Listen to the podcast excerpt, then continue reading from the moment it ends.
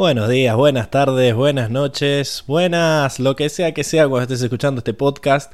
Bienvenidos a Cuatro Naciones, un podcast sobre Avatar. Bienvenidos también a los que nos estén viendo en vivo por YouTube, un domingo a las 20 horas, como todas las semanas. Esta vez volviendo a las viejas tradiciones, 8.15, como para, para ser impredecibles, ¿no? Para decir cuándo arranca, ah, no sé, y que te llegue la notificación y, te alegres. Em, como saben, los que nos pueden ver en vivo, los que nos vean en vivo, eh, pueden hablar por el chat eh, del costadito en YouTube y eh, contarnos cosas, decirnos cómo se, sienten, interactuar con nosotros, los leemos y les contestamos al instante, como ya por ejemplo lo está haciendo Luis Gessi, que también quiere ser impredecible y dice noches buenas. noches buenas, buenas noches, como sea. ¿Cómo estás, Luis? Y hoy son... ¿Cómo anda la banda? Muy bien, muy bien, la verdad. Muy bien porque ha sido una semana agitadita a nivel noticias. Tenemos... tenemos... Acá tiró el chiste de me siento sentado, ¿no? Que exige eh, el pato correspondiente. Y tenemos una semana agitadita a nivel de noticias porque está la. Em, esta semana estuvo y creo que todavía sigue la Comic Con de San Diego y Avatar ha empezado, ha aprovechado para tirar algunas novedades nuevas, así que vamos a tener una sección de noticias agitadita. Pero como siempre, estamos acá para hablar de un pedazo del canon de Avatar y en este caso vamos a empezar una trilogía nueva, ¿no? Vamos a empezar a hablar de la cuarta trilogía de cómics de la leyenda de Ang, que es Humo y Sombra, ¿no? Que hay un, un, cambio en el nombre, en el estilo de nombre de los cómics. Hasta ahora era la tal cosa, la tal otra. Acá empezó con Humo y Sombra, con un nombre bastante, bastante llamativo, bastante misterioso. Vamos a ir viendo a qué se refiere. Eh, pero me, a ver, me, deja sensaciones encontradas eh, el cómic.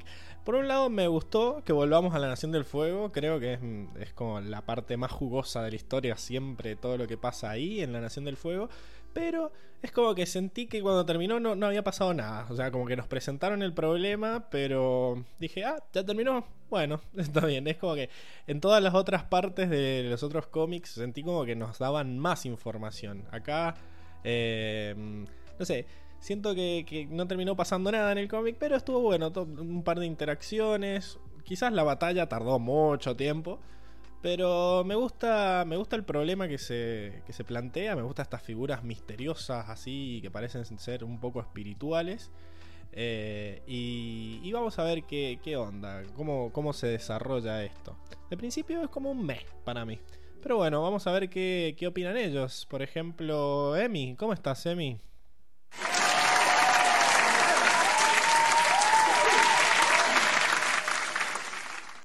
¿Todo bien, Emi?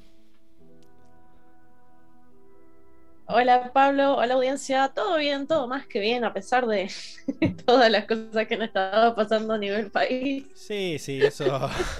Ahí como decíamos recién.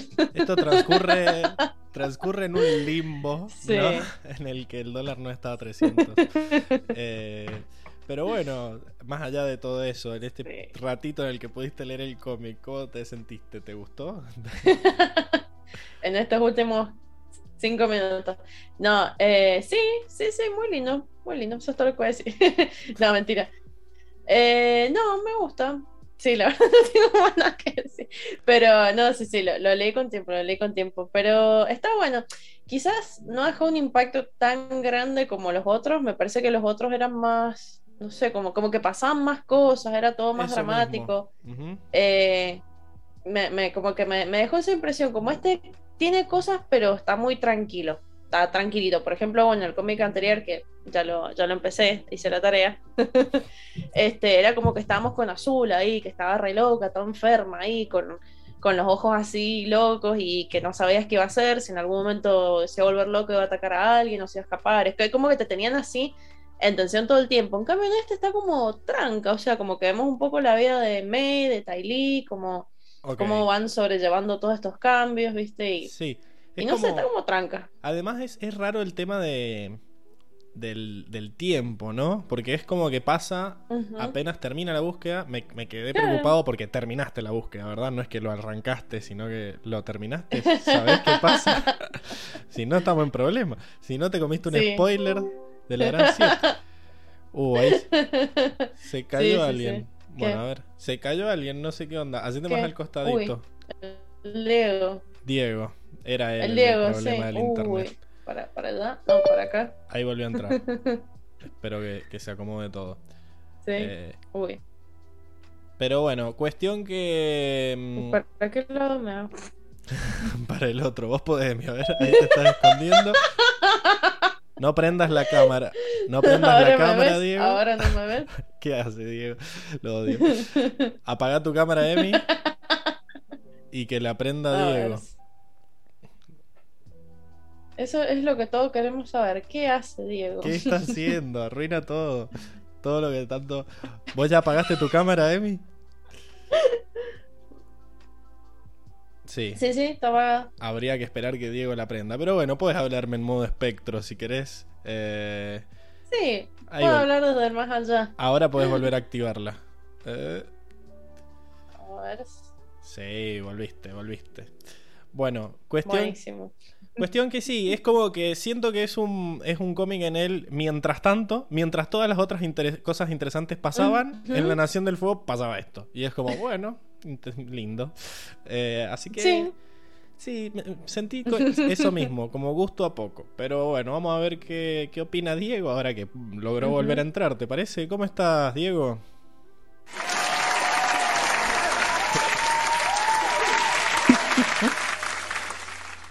¿Todo bien?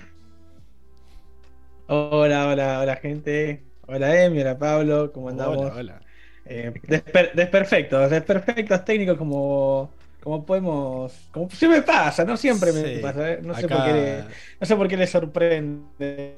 Acá Luis dice, la lucha del Diego con la tecnología, capítulo 74. Tan larga como el podcast mismo. sí, sí, sí. Exacto, sí, pasa siempre, Al- algo, algo tenía que pasar, venía zafa- Y bueno. veníamos zafando. Eh, Cuando uno se va a vivir en algún al- momento tenía que, tenía que haber un desliz. Al culo del mundo pasan estas cosas. Pero bueno. Sí, sí. No se, no se puede, no se puede tener bellas vistas y tecnología al mismo tiempo. ¿eh? Hay, algo hay que sacrificar. Algo hay que sacrificar. Eh, las vistas. Bueno, ¿Qué eh, bueno, Diego, ¿qué onda? ¿Te gustó el, te gustó el cómic? ¿Te gustó que haya Oh, tanto no, no, no. Suzuki?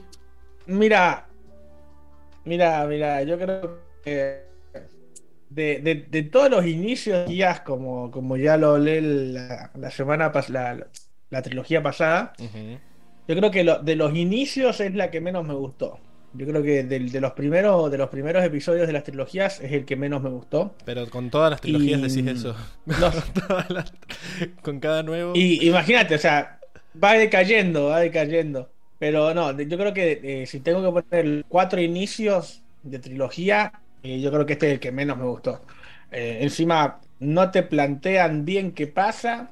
Muestran acá a Ursa con problemas para readaptarse después de, Bueno, de la devolución de rostro. No sé, no, no. esa es una de las no- cosas no que sé, más me, pare- gustó. resulta-. La historia de Ursa es lo que me pareció más interesante. Eh, Sí, pero a lo que, a lo que- como que, como que han abierto muchas cosas que, que yo digo, ¿cómo van a cerrar tantas cosas en, en tres cómics? Porque te muestran a que May eh, ha rehecho su vida, ahora tiene un novio, eh, te muestran, bueno, el, el- el Suzuki este que, que yo tanto aborrezco acá, Suzuki Suripanta. Ay, cállate. El Eh, otro apare- se deja. El otro El se deja, así que no digas nada, ¿eh? ah, No eh, digas nada. Está preguntándole si sabe dónde vive Mai y la otra le, la- le pone caritas. si querés, Y él se sonroja, él se sonroja. Si querés, Y sí, si te están tirando, si te están poniendo caritas, por favor. ¿Que a vos si te ponen carita te sonroja? ¿Ah? Y sí, y sí, como, ay, me, me pone carita. Eh, esto lo vas a ver la Juli. Pobre. Esto lo vas a ver, esto lo vas a Eh, ver. y ella es la que le pone las Esto caritas. se, sí, se va a bueno, me gusta, sí, sí me gusta. Ahí está, ¿viste? Eh, sí, sí, sí me gustó el hecho de esto de la, de la, de esta, este grupo golpista de izquierda Sí. que, que está queriendo sacar a, a Zuko del. No sé si son de izquierda. Del poder. Son de ultraderecha, boludo. No son de izquierda. Lo- No, no, no. En este país no podemos decir eso. Acá, acá en Santa Cruz no se puede decir eso. Son de, que- son de sur, son de, son de full izquierda estos muchachos. No, aquí está Pablo. hablando, No me comprometas. No me, no me comprometas, Pablo, por favor, que están, están escuchando el podcast después. Son de, son de ultra Bueno, izquierda, Que le ahí. pongan like si, si están escuchando el podcast.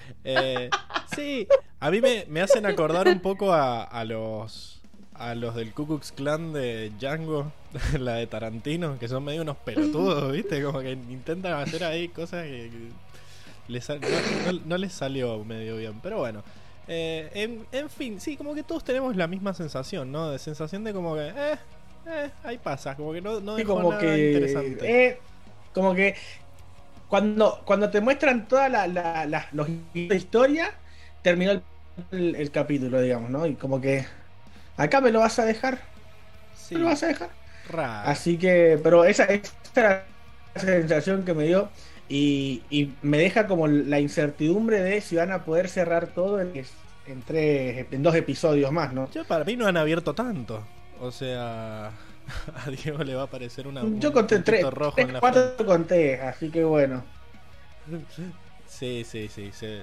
desapareció Diego. cualquier momento Va a ser, va a ser En la reemplazado 100, en la por, 100 que tengo la izquierda. por su amigo brasileño Diogo.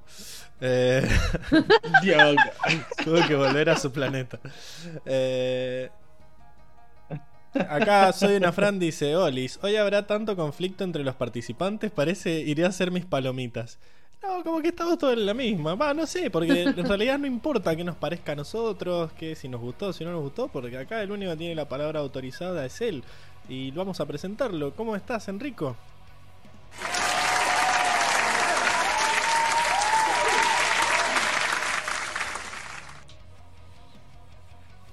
Silencio. ¿Qué onda, gente? ¿Cómo andan? Yo encantado, como siempre, de estar con ustedes en este capítulo que coincido con ustedes en que tiene algo raro, ¿no? Eh, bueno, humo y sombra. Volvimos a La Nación del Fuego. Algo que, o sea, tiene como puntos a favor y puntos en contra este cómic. Eh, me gustaría arrancar diciendo de que... Va, me gustaría arrancar por un lado, re nada que ver. Bueno, Yo estoy a favor, para mí en este cómic se demostró de que el Suzuki capaz no es tan verdadero por esto que estaban discutiendo recién. Porque, a ver, a mí me pareció que Suzuki se puso del lado medio como que se autofrenzoneó. Dijo, bueno, yo te alcanzo a la casa de May, cualquier cosa. Este, yo lo vi así. Y ahí es como. Porque encima, antes de leerlo, yo vi las imágenes y dije, ay, acá hay, acá hay chispa. Y cuando lo leí dije, no, no puede ser. es Se una cayó, escena súper rara igual. Porque... Es muy raro, porque ¿por qué le diría, o sea, sí, dale, yo te acompaño a la casa de tu ex? O sea, muy Mm. raro eso. Te pongo la Capaz corbata en la puerta. Hay algo ¡No! ahí, ¿eh? ¡Ah! Ya! ¿Quién te Eh, dice? Y por eso se sonrojó Zuko, ahí está, Ahí lo está, captó. Plot claro. twist. No estábamos Ah, leyendo. a no estábamos le gustaba Mai. A Zuko le gustaba a May y No, por eso quería que se separaran. Terrible. Ahí era toda una trampa. Qué locura. Así que... No, no Estamos sé. interpretando todo mal. Todas estas teorías son terribles. Solamente refuerzan la teoría de Diego de que Suki es una suripanta. Su- Eh, eh. ¿qué te pasa? No, no va, no sigue el camino del señor esta chica. Déjele, y vos No, tampoco, no, no. cochino degenerado, ¿qué te hace? ¡No! Acabo de decir que si te hace enojo te emociona, ¿qué te hace? Vamos, vamos. Voy a hablar con tu señora. Yo, yo no dije que me emocionaba, yo dije que me sonrojaba. Es otra cosa. Es lo mismo, es lo mismo, No, no, no es lo mismo. es lo mismo, sí, emocionarse- porque es- Emocionarse a agarrar viaje de. Uh, uh, eso yo no, eso no. Yo pongo carro ahí. Y acá preguntan Y- Un carro ahí. algo que viene, viene y al si te, pelo. so- si te sonrojas, se te va la sangre al- a las mejillas. No sé, y a otro Ah. lado. No, Ah, soy una Fran, dice... Dios quiera. Salgamos, salgamos de ahí. Soy una Fran, dice, ¿y Seba dónde está? Bueno, hablando de señoras y de ir a contarle a la señora, bueno, va por ahí, me parece que no es de Seba. Pero, bueno, Enrico, eh, cuestión, ¿te, gust- ¿te gustó? Eh, ¿Qué, qué nota le pondrías? Ah, cuestión, re- referido al, al- volviendo. Sí, re- referido al referido al cómic, este, nada, me parece un lindo cómic en el sentido de que volvemos a la Nación del Fuego, que me encanta, me gusta que exploremos un poquito más la relación entre Mei y Tai Lee. Eh, hay, digamos, algo en la temporalidad del cómic que me gusta, porque también Sí. vemos cómo se terminó separando eh, el grupo, ¿no? Eh, de que Zuko se fue para... De hecho, yo cuando le empecé a ver el cómic dije, che, pero ¿qué pasó? Acá hay un salto temporal raro. Eh, y se entiende después todo perfectamente, que Zuko se fue a la capital con Ursa y demás, y de que por todos estos conflictos que estaban apareciendo, bueno, le dijo a Hiro, che, anda a asistirme al evento este. Eh, Ahora sabemos por qué no estuvo, por qué no estuvo Sí. Zuko en, el- en la trilogía anterior. Es como que cronológicamente este pedazo del cómic iba antes que la brecha. Iba entre la búsqueda de la brecha. Es como un epílogo de, de la búsqueda. ¿No? Exacto. Claro. Pero me gusta, hay algo como que me gusta que lo hayan hecho así. Como que le da un poquito de salseo al cómic que lo hace bueno. Lo único que no me gusta del cómic, que no, no es que digo que, a ver, es solamente una cosa que no me gusta, pero que me parece fuerte, eh, que es lo que, por lo que a todos nos disgustó. Que eh, en la primera parte del cómic abre una temática. Abre la temática de este grupo subversivo que quiere derrocar a Zuko. Hasta ahí buenísimo pero toda la primera parte se basa en vamos a hacer una emboscada para matarlo. Y eso se resuelve así, en el mismo cómic. Entonces vos decís, bueno, ¿Y ahora qué? se, resol- se resolvió el intento de, de golpe de Estado. ¿Y ahora qué? Bueno, y están estos que muricaje. Que a, a menos que yo le esté diciendo mal, creo claro. que se dicen así. ¿Emilce que alguna idea de cómo carajo se pronuncia eso? ¿Que Muricage? ¿Que Murikachi? Mm, No, que Morikage, diría yo. ¿Que Que Murikage? Morikage, ajá. Mm, pero suena, Por como, más que suene feo. Suena como que se cague. Eh, Pero. Hay un poco Que la idea, ¿no? Serían que muricaje. Bueno, el punto es que aparecen estas especies de espíritus. Volvemos a tocar temáticas de espíritus que tampoco nos, nos dan a entender muy bien qué está pasando. Porque lo obligan a Ukano a hacer este golpe de estado, después le roban al hijo. No se entiende muy bien y muy termina la primera parte así. esos Como, espíritus. No como es raro, es muy raro eso. Sí, sí, sí, sí, muy politizados. Así que termina la primera parte con, bueno, vamos a buscar al avatar. O sea que básicamente fue tirar toda la primera parte medio a la basura.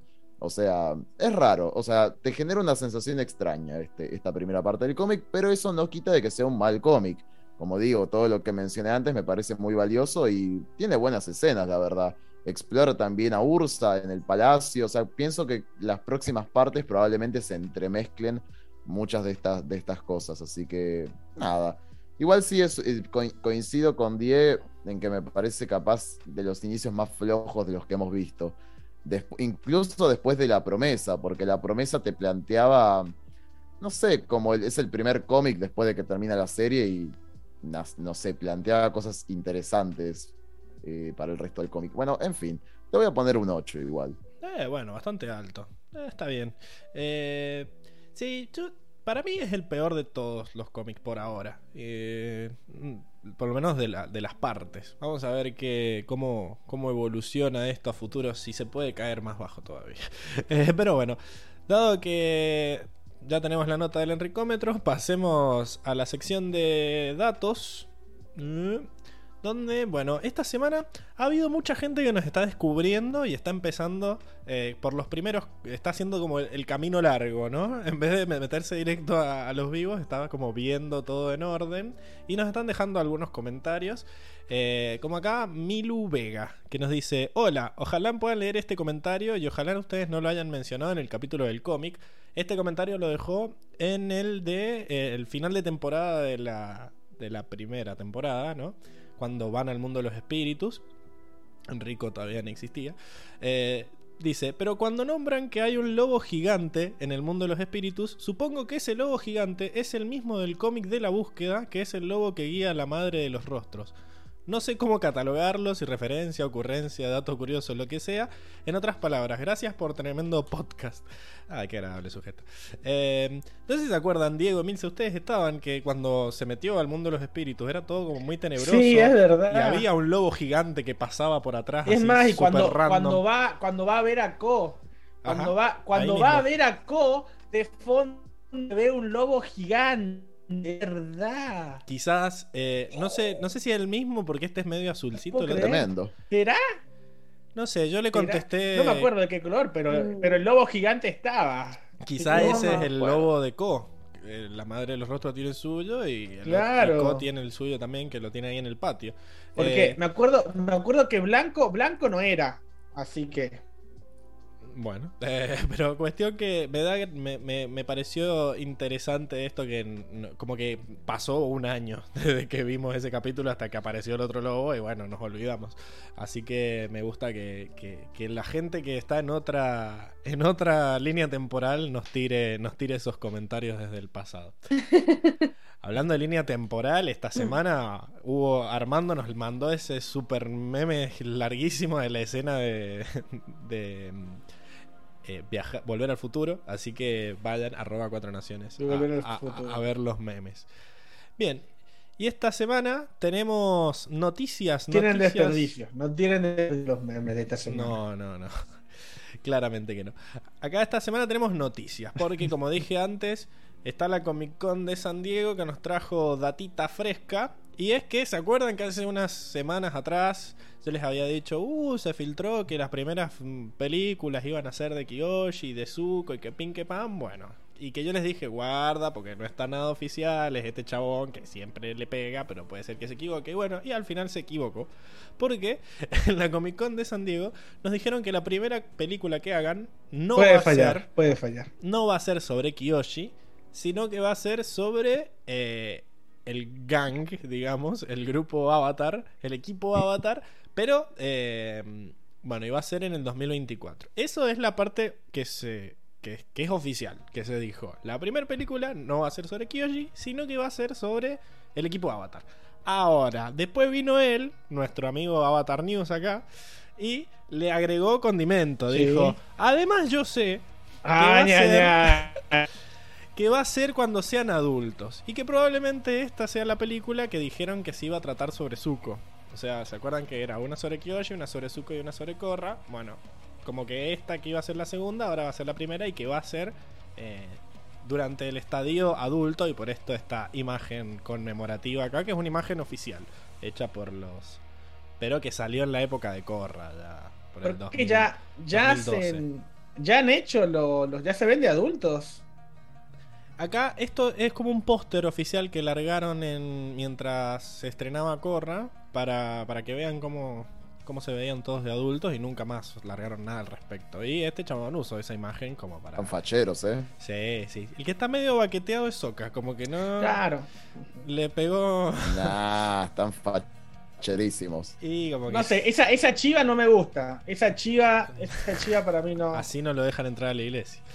Claro, así no, eh, así no. Acá se usa Bueno, barba completa. Y Zuko tampoco a mí- me a mí casi el corte de pelo. casi me expulsan por esto, imagínate. El cor- No, No, no. Es de, es de barba Y porque me completa. robaba los proyectores. Sí. Pero. Chiste de los Simpsons. Pero no, el corte de Zuko tiene que ver con versiones más adultas de, de Zuko. Está, está bueno, sí, sí. Está- está- Sí. Esta imagen es canon. Igual me gusta, me gusta. que tengas las, las dos espadas en la espalda. Sí, está bueno. Tremendo. facha, Zuko facha, se sí. ve un samurái, un ninja directamente. Acá hay Sí, repercusiones sí. en el chat. Ah, me desmayo, dice Soyuna Fran. Eh, nos dieron media verdad para no darle tanto crédito a, a Avatar News. Eh, por eso Suki lo cambia por Zuko a Sokka porque, Ah, está, ¿viste? porque está destruido. Eh, no. No. pero bueno, cuestión que lo único que sabemos es eso, que va a ser lo oficial es que va a ser sobre el sobre el Ang. Y esta esta noticia la dio eh, nuestra némesis, eh, la, la voz de Corra, que es eh, la la voz del podcast de, en inglés, ¿no? Que bueno, la traducción de lo que dijo es: Hola Avatar, amigos del podcast, bla bla bla, que nadie lo ve, soy yo, Janet, y estoy muy triste por no estar en la Comic Con de San Diego, parece que no le pagaron el pasaje. He estado leyendo un poco mientras me recupero y eh, tenemos noticias exclusivas de Avatar Studios. Ahora ha habido muchos rumores, Avatar News, mucha especulación y mucha emoción. Pero pensamos que era hora de dejar las cosas claras. El primer largometraje de Avatar Studios se centrará en Avatar Ang y sus amigos. Y yo no puedo esperar. Ajá, risita, risita. Y eso es todo lo que dijeron. O sea, eso es lo oficial. Todo lo otro son especulaciones del, del señor Avatar News. Así que vamos a tomarlo con pinzas como, como hicimos antes.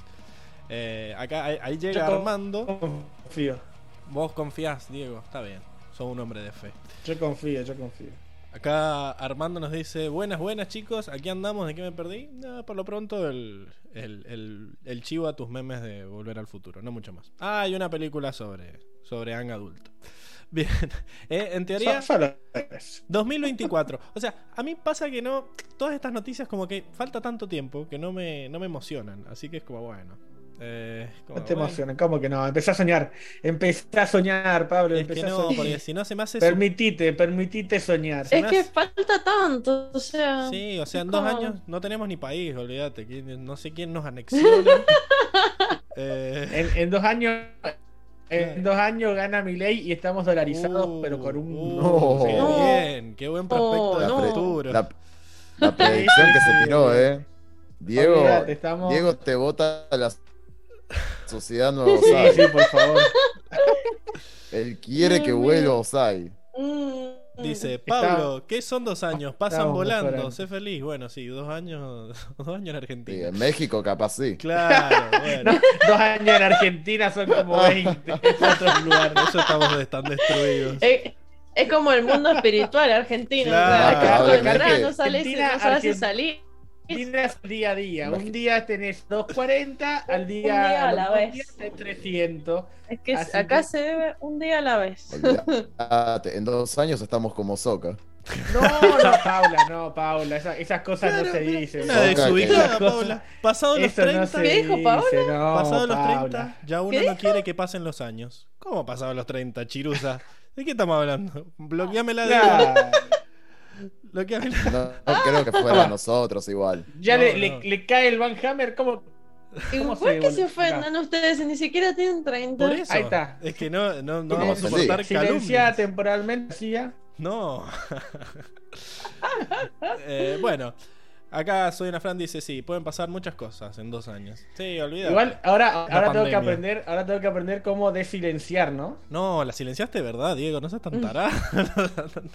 Sí, porque está, estaba boludeando y le di, le di de verdad y ahora no sé cómo desilenciar. bueno, Es- eh, no, vos no me tenés que decir cosas, Pablo, porque yo me lo tomo- Ay, no. Nos viene rompiendo el podcast de hace rato, digo. bueno, esperemos que Paula siga. Si sigue viva, Paula, que, que se contacte a través del más allá. Eh, ¿Qué, ta- ¿Qué tan fuerte será el Van Hammer de YouTube? no lo sé, tú dime. Bueno, Perdón, perdón. Cuestión. Perdón, Pablo. hay más noticias. Eh, Acá tenemos el cast de el mecanicista o del ingeniero y va a ser el, el crack no de me gustó. Danny Pudi. Ah. ¿Cómo se nota que no has visto Community, eh, Me Enrico? encanta. Community, la mejor excelente. La mejor sitcom del mundo. O sea, del creador de Ricky Morty. Eh, es un, un grupo de, de estudio de español de una eh, de una facultad pública de Estados Unidos. Que bueno, en Estados Unidos las facultades públicas son las facultades a las que nadie va porque son malísimas. Bueno, se ríen un poco de eso. Es muy bueno este chabón, es muy bueno el personaje. Y le doy fe, le doy fe, por más que a Enrico no le guste. Eh, así que No, no me gustó. eh, esa, esa es una de las noticias del cast. Acá se volvió loco. Bueno, aparece Auralis Tobar. Dice, hola, ¿cómo están? Hola, Auralis, ¿todo bien? Y después Armando dice, por cierto, Emi, me perdí el podcast en el que regresaste, pero me alegro mucho de tenerte de regreso. Ah. Va el sonidito. Ah, va el gracias. sonidito- el sonidito de A, que para que no encuentro. Sí. Ah, gracias, y a nosotros nos alegra tenerte acá. Sacale el poder a Diego, dice. No, no, porque si no, no. no puedo. Estoy... Pero durante la semana será duramente castigado. Tenemos más noticias de. Oh, Re- recibirá los azotes Sí, correspondientes. sí, como a él le gusta. Oh, Tenemos, tenemos ruido de azotes también. Eh, bueno, cuestión que también tenemos. no. ¿Era premio o castigo? Tenemos más noticias del cast. Le vamos a Eh, decir a tu señora. Bueno, estas tres personas también van a trabajar en la serie, pero no se sabe muy bien de qué personaje van a ser, aunque hay algunas sospechas, porque la primera es Rainbow Dickerson, que es una actriz mitad tailandesa, mitad indígena, que eh, es conocida por trabajar en la película Beans del 2020, donde interpretó a la madre de la actriz que hace de Katara. o sea, en esa película hizo el mamá de Katara, entonces bueno, eh, yo diría que acá también va a ser la mamá de Katara. Eh, después, tenemos a Joel Aulet, que es un actor indígena eh, de 20 años, que es el del medio, ¿no? Mejor conocido por protagonizar Trickster de CBC, que es una serie canadiense que supongo que nadie vio, y que estuvo filmando al final de la producción y aparecen los dos últimos, probablemente no más, o sea que va a aparecer en la tribu del norte si todo sale bien. O sea que a mí me da que este puede ser el, novio tarado de, de Juve, el que dice comandante Ah, Chao. tal vez. Tiene, tiene carita. Me, Comandante Chao. me suena, me suena. Y eh, después tenemos al último, que es Rojain Arora, que es un actor indio, pero indio de la India, ¿no? Canadiense, de 29 años, mejor conocido por su papel en Superman y Lois de DC, que es una serie en la que Superman y Luisa Lane son papás y, y- y pelean contra la paternidad. Eh, filmó en algún momento... la. Sí, el peor supervillano de todos. Filmó en algún momento a la mitad del programa, pero no saben cuánto. Y lo que sabemos es que los que van a tener aspecto indio en la serie son los de Omayu y los del Templo Aire del Norte. Todos los del mecanicista y todo, por eso contrataron a Danny Pudi como el ingeniero. Así que, bueno, no, no sabemos quién puede ser. Había una teoría de que quizás este era eh, Bumi y que después lo avejentaban eh, con los efectos especiales o con el maquillaje. Porque ah, no podés conseguir a un viejo todo trabado para que haga de Bumi, va a estar complicado. Eh, a menos que... Eh, no, ay. Hay No, no, mirá, mirá el Ay. rico este de 70 que el millonario que, que sube TikToks y todo. Tiene una No, mujer no de tiene 30. 70, tiene unos 60, sí, está- 60. igual está sabroso. Sí, Igual está parece de también. 30. Vos dijiste- Está más fuerte que yo. Rico, rico de rico o rico de, de que tiene plata. Diego, porque así no te van a volver a dejar entrar a la, a la iglesia, boludo. Sí, sí, sí, eh, no, no, A yo Diego estaba hablando de que, viejo. de que era, por eso después aclaré que era millonario. Sugar Daddy. Acá Ojalá, ¿le, ¿le gustarán los gorditos? no lo sé. Tiró una Tiene pinta de que le hace a todo, ¿eh? Claro. Acá, hermano, voy, a, le voy a pregunta, mandar un MD. Seguro. quizás dijo rico porque era un... Viejo sabroso. Viejo sabroso. Claro. Ah. Eh, bueno, acá parece que Luis Gessi asum- asumió como administrador del chat, moderador, no sé qué onda. ¿Qué estás haciendo, Diego? Por favor, concentrate en el podcast. Estamos presentando a, No, está desacatado. sí, a Rojari Roaina Aurora. No vas a saber a quién interpreta después. Bueno, sigamos porque hay más noticias. Eh, se confirmó en la Comic Con de San Diego también que va a haber un podcast. de acá al 2020, de acá al, al 2023 hay mucho. Va a haber un cómic sobre eh, Azula. Un cómic individual de Azula que se va a Uh. llamar Azula en el Templo Espiritual. Así que, bueno, este sí se va a estrenar el año que viene recién y va a ser un cómic así tipo como el de Suki Solitaria que, que leímos ya en el podcast. Uno así, en el que es una historia que es de una sola parte, pero es solo sobre a Azula. Acá en mando dice que estás presionando botones al azar. Eh, yo diría que sí. Eh, No puedo, no puedo a- negar ni afirmar nada. Como cuando jugabas al Mortal Kombat, viste que tocabas hasta que así te ganaba tu hermanito. Ahí. Dándole al teclado con las dos manos. Oh my god. Y bueno, la, última noticia de la semana es que se publicó eh, El despertar de Yang Chen, ¿no? Que es la, la primer parte de... va, por lo menos la- ya se confirmó que va a haber una segun- un segundo libro sobre, Va a ser. eh, sobre Yang ¿Qué vendría siendo cómic? No, no, este es una ¿Vendría novela. siendo cómic? Es o una novela. ¿Cómo? Es del mismo escritor. ¿Novela gráfica? Novela, novela. eh, un libro que te, se lee con letritas. Eh, Escrito. Ah, Con bien, letras. bien, bien. con- No, pa- Sí, no sí, pensé que era novela gráfica, porque ahora, hoy en día hay muchas novelas gráficas. como las que estamos analizando en el podcast, pero no, esto es una novela novela que, bueno, se publicó, esta semana se estrenó la primera parte y antes de que se publicara ya estaba confirmado que iba a haber una segunda parte.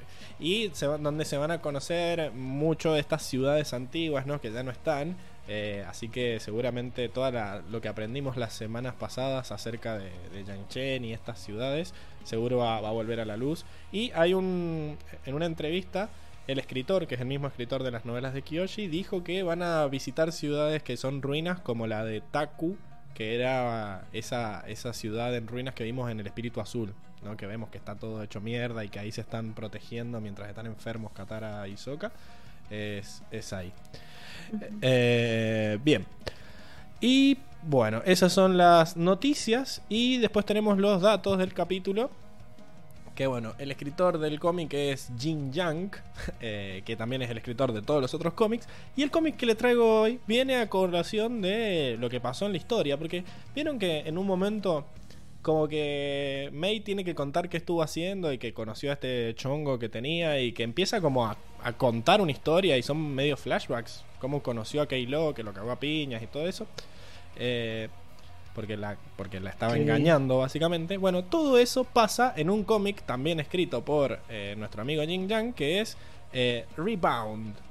Es un cómic cortito que, se, que venía gratis en el día de los cómics gratis. Parece que en Estados Unidos hay un día de los cómics gratis en donde te regalan cómics pete eh, de unas mm, 15 páginas, ponele, o 20. No, no, no. Y, pero, pero es gratis, así que no te puedes quejar.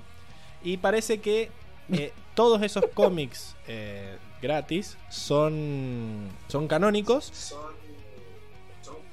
Hay un eco ahí raro. son canónicos. Y, eh, Se puso un, un agudo.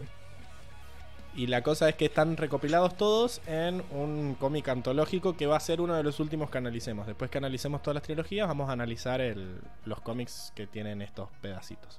Bueno, cuestión que este Tremendo. se publicó entre la primera y la segunda parte de la búsqueda y como que nos ya nos metían esto de la sociedad de Osai y qué sé yo, pero como asumieron que nadie lo había leído, igual tuvieron que contar en este cómic qué pasó. qué pasó entre medio. Este es como un Guns N' Roses, pero de Avatar. Ah, mirá, tiene Knives and Roses. Knives. Eh, bueno, la cosa Knives and Roses. se llama Rebound, el cómic. Que no sé qué tiene que ver mucho. Yo, yo lo interpreté como, como que lo rebotaron a Keilo y por eso se llama rebote, como rechazo, una cosa así. Eh, pero bueno, ese es el cómic que les traigo de él. Y bueno, nuestras dibujantes, que son las Guri Hiru, que bueno, eh, esta semana ya, ya no, no dibujaron más cómics de los Power Packs por pobres, no porque no haya más cómics, sino porque las cambiaron. Pero les traigo otro personaje que ellas también han estado mm, dibujando que se llama Gwenpool. que bueno, notarán que se parece mucho a Deadpool y eh, también se parece a Spider-Gwen, que ninguno ha visto Into the Spider-Verse, ¿no? Hashtag vean Into the Spider-Verse. Pero bueno, es esta Spider-Man rosadita. No, no. Todavía no lo hemos visto. No, ni no la van a ver, dejemos de mentirnos. Pero bueno, es la, la Spider-Man rosadita, que en realidad es Gwen Stacy. y hacen el chistecito este de que es una mezcla entre ella y, y Deadpool, y por eso es Gwenpool. Eh, pero cuestión que en realidad no, no tiene nada que ver con ellos, sino que se llama Gwenpool. Y está bueno lo del personaje porque es un. Es una chica que lee cómics y que por alguna razón entró al mundo de. del- de Marvel y, y- tiene poderes de repente y cree que está en un mundo ficticio en el que no importa lo que haga, así que como que le chupa un huevo todo y, como que no tiene conciencia de lo que hace y porque cree que está soñando, cosas así.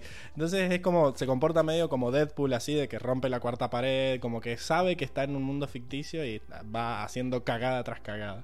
Em, acá nos... Otra vez se cruzaron los canales, dice Me Luis. gusta, me gusta.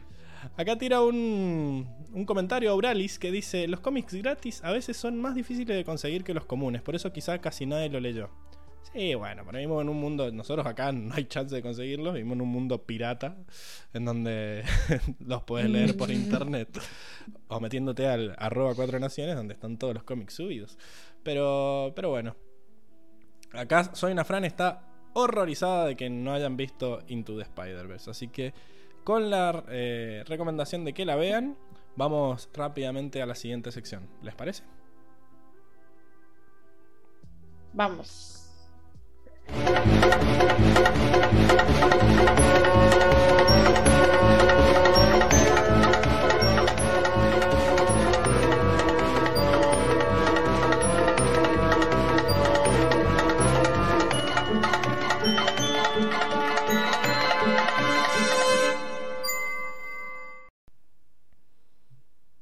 Estamos de vuelta en la sección del resumen donde Enrico nos debería contar qué pasa en el capítulo y nosotros deberíamos escucharlo muy atentamente. Comienza el capítulo Una serena noche en la capital de la Nación del Fuego. Ukano, padre de Mei, se encuentra durmiendo solitariamente en su habitación, cuando una espesa niebla lo rodea mientras una fantasmagórica y tétrica figura enmascarada se alza sobre su cama. Llamándolo por su nombre, estas figuras lo acusan de ser un fracaso al haber perdido la ciudad de Nueva Osai, conocida históricamente como Omayu, ofreciéndole una redención por ello. Diciéndole que la seguridad nace de la fuerza, lo incitan a que el débil del actual Señor del Fuego sea sustituido inmediatamente. Solo así podrá conseguir su redención. De otra forma, sufrirá las consecuencias de su vergonzosa labor. Ukano despierta muy confundido y asustado, identificando a estas criaturas como los Kemurikage, una antigua leyenda que solo se las contaba a los niños para que obedezcan. Pero estos seres le dicen que solamente son la verdad, mientras desaparecen de su habitación. Al día siguiente, vemos a Ukano reunirse en lo que parece ser un búnker secreto, donde lidera una organización llamada la Sociedad Nueva Osai.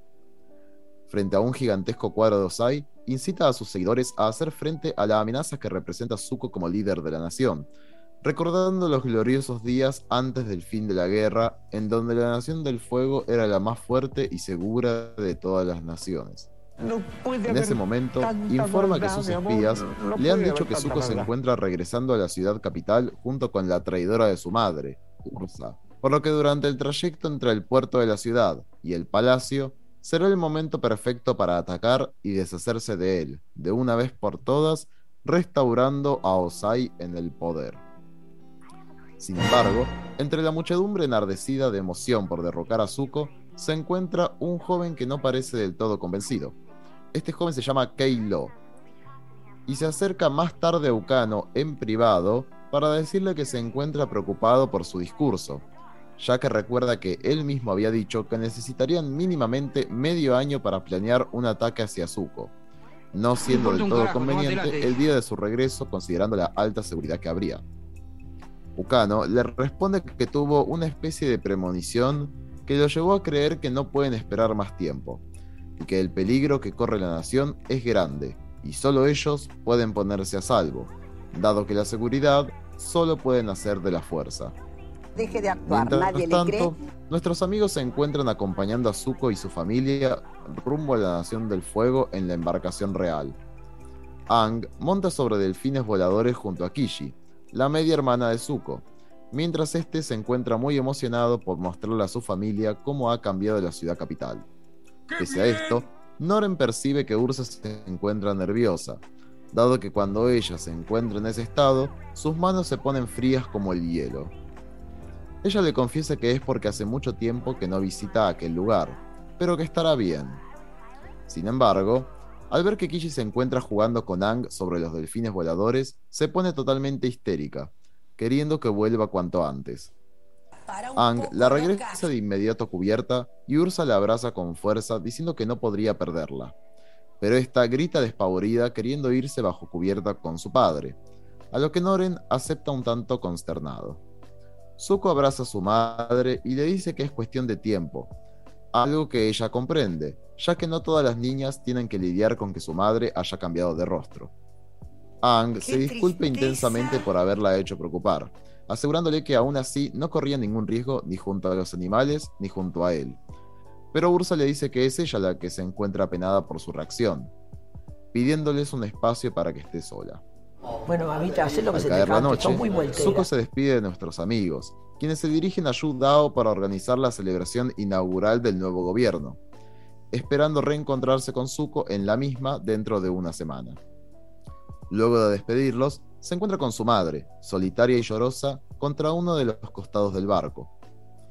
Ella intenta evitar explicar sus emociones, pero Zuko se adelanta y le dice que Kishi pronto comprenderá que su madre solo ha cambiado por fuera, pero que sigue siendo la misma por dentro. Pero aparentemente, Ursa se encontraba pensando en su otra hija. A ella le preocupa que Azula se encuentre a salvo, cálida y feliz. Pero las primeras dos no parecen ser una preocupación para Zuko, quien la buscó por semanas en el bosque olvidadizo sin éxito. Respecto a su felicidad, eso lo deja sin respuesta, ya que nunca logró descifrar qué significa eso para ella. Ursa intenta cambiar de tema de conversación, y aunque Zuko nota que las manos de su madre están heladas, son sorprendidos por la llegada de un halcón mensajero. Este trae una noticia de las guerreras Kyoshi, que altera gravemente a Zuko, pero decide ocultárselo a su madre y despedirse para que ambos descansen. Por su parte, en la ciudad capital, vemos a Tai Lee ingresar a una tienda de flores. Allí se encuentra con Michi, la madre de Mei, y Tom Tom, su hermanito. Esta le dice que cuando la guerra terminó, se dio cuenta que Ukano solo se preocupaba por la política, por lo que decidió separarse y hospedarse junto a Mura, la tía de Mei, quien se encuentra feliz de estar con ellos al gozar de su compañía. Mei aparece y Tai Lee la abraza muy emocionada, no recibiendo la misma reciprocidad de su amiga. Con mucho entusiasmo, Tai Lee la agarra del brazo para que salgan juntas a un salón de té para conversar. La madre de Mei le pide que vuelva temprano para ayudar a cerrar la tienda, pero la tía interrumpe diciendo que no hará falta, que ellas se puedan encargar solas, ya que Mei necesita pasar un buen rato luego de verse tan triste en este último tiempo. En el salón de té, Mei ve a Tai Lee un tanto preocupada, y esta le confiesa que se enteró que Zuko dejó a Azula libre para ir a buscar a su madre, por lo que vive con el constante temor de que eventualmente las busque para castigarlas por haberla traicionado. Fuera de este tema, Tai Lee le pregunta si a Mei, le pregunta Mei si ha estado saliendo con alguien. Ella le dice que conoció a un chico hace tiempo llamado Kei-Lo, quien intentó invitarla a salir comprándole unas flores que terminó regalándoselas, algo que a Mei le parece propio de un ingenuo, y más luego de enterarse que fue mandado por su padre para influenciarla a unirse a su sociedad secreta para derrocar a Zuko. No puede haber Cuando le contó sobre esta sociedad maldad. secreta a su madre, decidió separarse ya que los ponía en peligro a todos. Desde entonces viven junto con su tía. Tylee intenta consolarle diciéndole que no todos los chicos son unos idiotas, pero May, lejos de preocuparse, le dice que hace un par de semanas viene saliendo con Kei-Lo con el único objetivo de usarlo a favor de complotar contra su padre. Tai Lee parece intrigarle que se preocupe tanto por proteger a Zuko, quien actualmente es su ex. Pero Mei dice que solamente cumple con su deber como leal ciudadana de la Nación del Fuego. Deje de actuar, nadie Además, le cree. le cuenta que se enteró que la sociedad Nueva Osai tiene grandes planes para el regreso de Zuko a la capital. Y por eso citó a Kei Lo a ese mismo salón de té, para que ella pudiera darle su opinión si decía realmente la verdad. En ese momento, Kei Lo ingresa por la puerta, y Mei cambia su actitud 180 grados, volviéndose tierna y dulce con él, dejando a Ty Lee totalmente consternada. Keilo les cuenta que la organización planea reinstaurar a Osai en el poder tras el ataque a Zuko, y aunque teme horrores que lo descubran, contándole toda esa información a una guerrera Kyoshi, dice que todo lo vale por estar con alguien como Mei. Al retirarse, Tai queda indignada con la falsedad con la que Mei está usando a Keilo, pero ella no se arrepiente en lo absoluto, pues él quiso utilizarla primero cuando se conocieron, y además, esto sí es por una buena causa. Tai le dice que existen mejores maneras de proteger a su exnovio que no implican vender su alma, y que ella sintió que el chico tenía un aura muy buena, algo que no puede decir de su amiga, pero a esta Mei le importa poco y nada. A la mañana siguiente, Zuko y su familia arriban finalmente a las costas de la capital de la Nación del Fuego. Pero lejos de estar cerca del puerto principal, un submarino emerge de las profundidades para escoltarlos por un camino secreto. Increíble. Del interior de este sale Airo, quien luego de abrazar y felicitar a su sobrino por el éxito de su búsqueda, se inclina ante Ursa pidiéndole disculpas por todo el sufrimiento que su familia le causó. Pero esta lo abraza cálidamente y le dice que el hecho de que él esté en esa familia siempre le dio esperanza. A su vez, Suki sale del submarino y le informa a Zuko que ella y las demás guerreras Kyoshi lo escoltarán junto a su familia por medio de una ruta secreta, mientras Airo lo reemplazará en la carroza real en el puerto principal, para evitar de esa forma que corra algún peligro.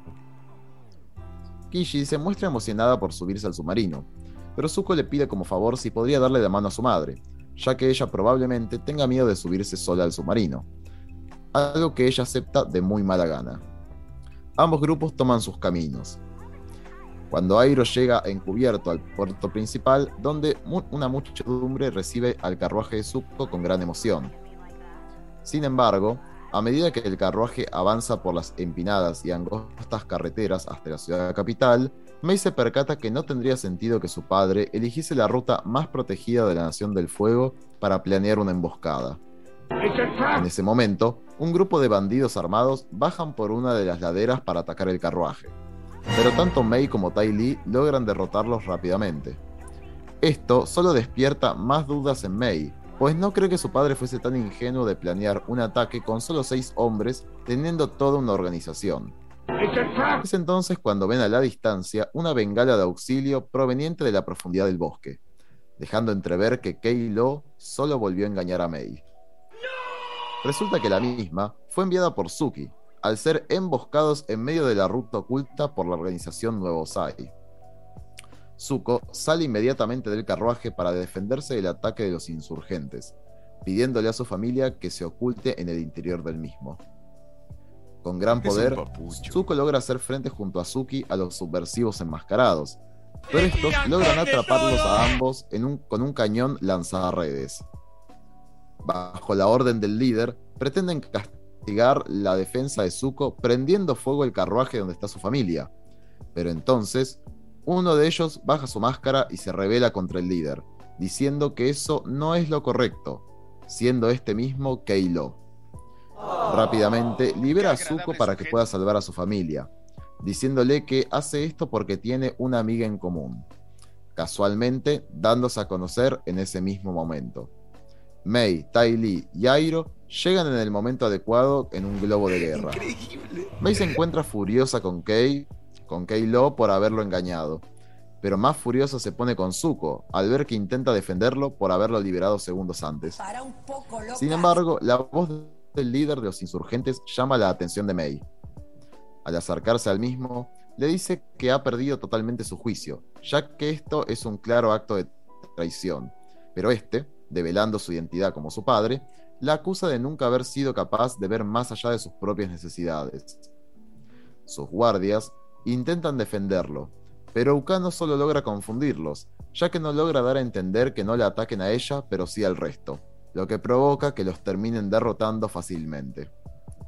Mei aprovecha el minuto junto a Keilo para decirle que jamás confió en él, y que es tan ingenuo que tanto ella como su padre lo usaron. A pesar de esto, Keilo se muestra arrepentido, y le dice que lo que intenta mostrarle allí poniéndose de su lado es que realmente le gusta a ella. En ese momento, un guardia aparece y empuja a Keilo fuera del terreno, y aunque Mei se deshace de él con rapidez, su padre le pide que le escuche. Él le dice que hace eso porque ama a la Nación del Fuego y que Zuko solo ha comprometido la fuerza de su nación para hacer las paces con el Avatar, dejándose pisotear tanto a él como a su pueblo, tanto en las colonias como en esta misma emboscada, y que con alguien así en el trono nunca estarán a salvo.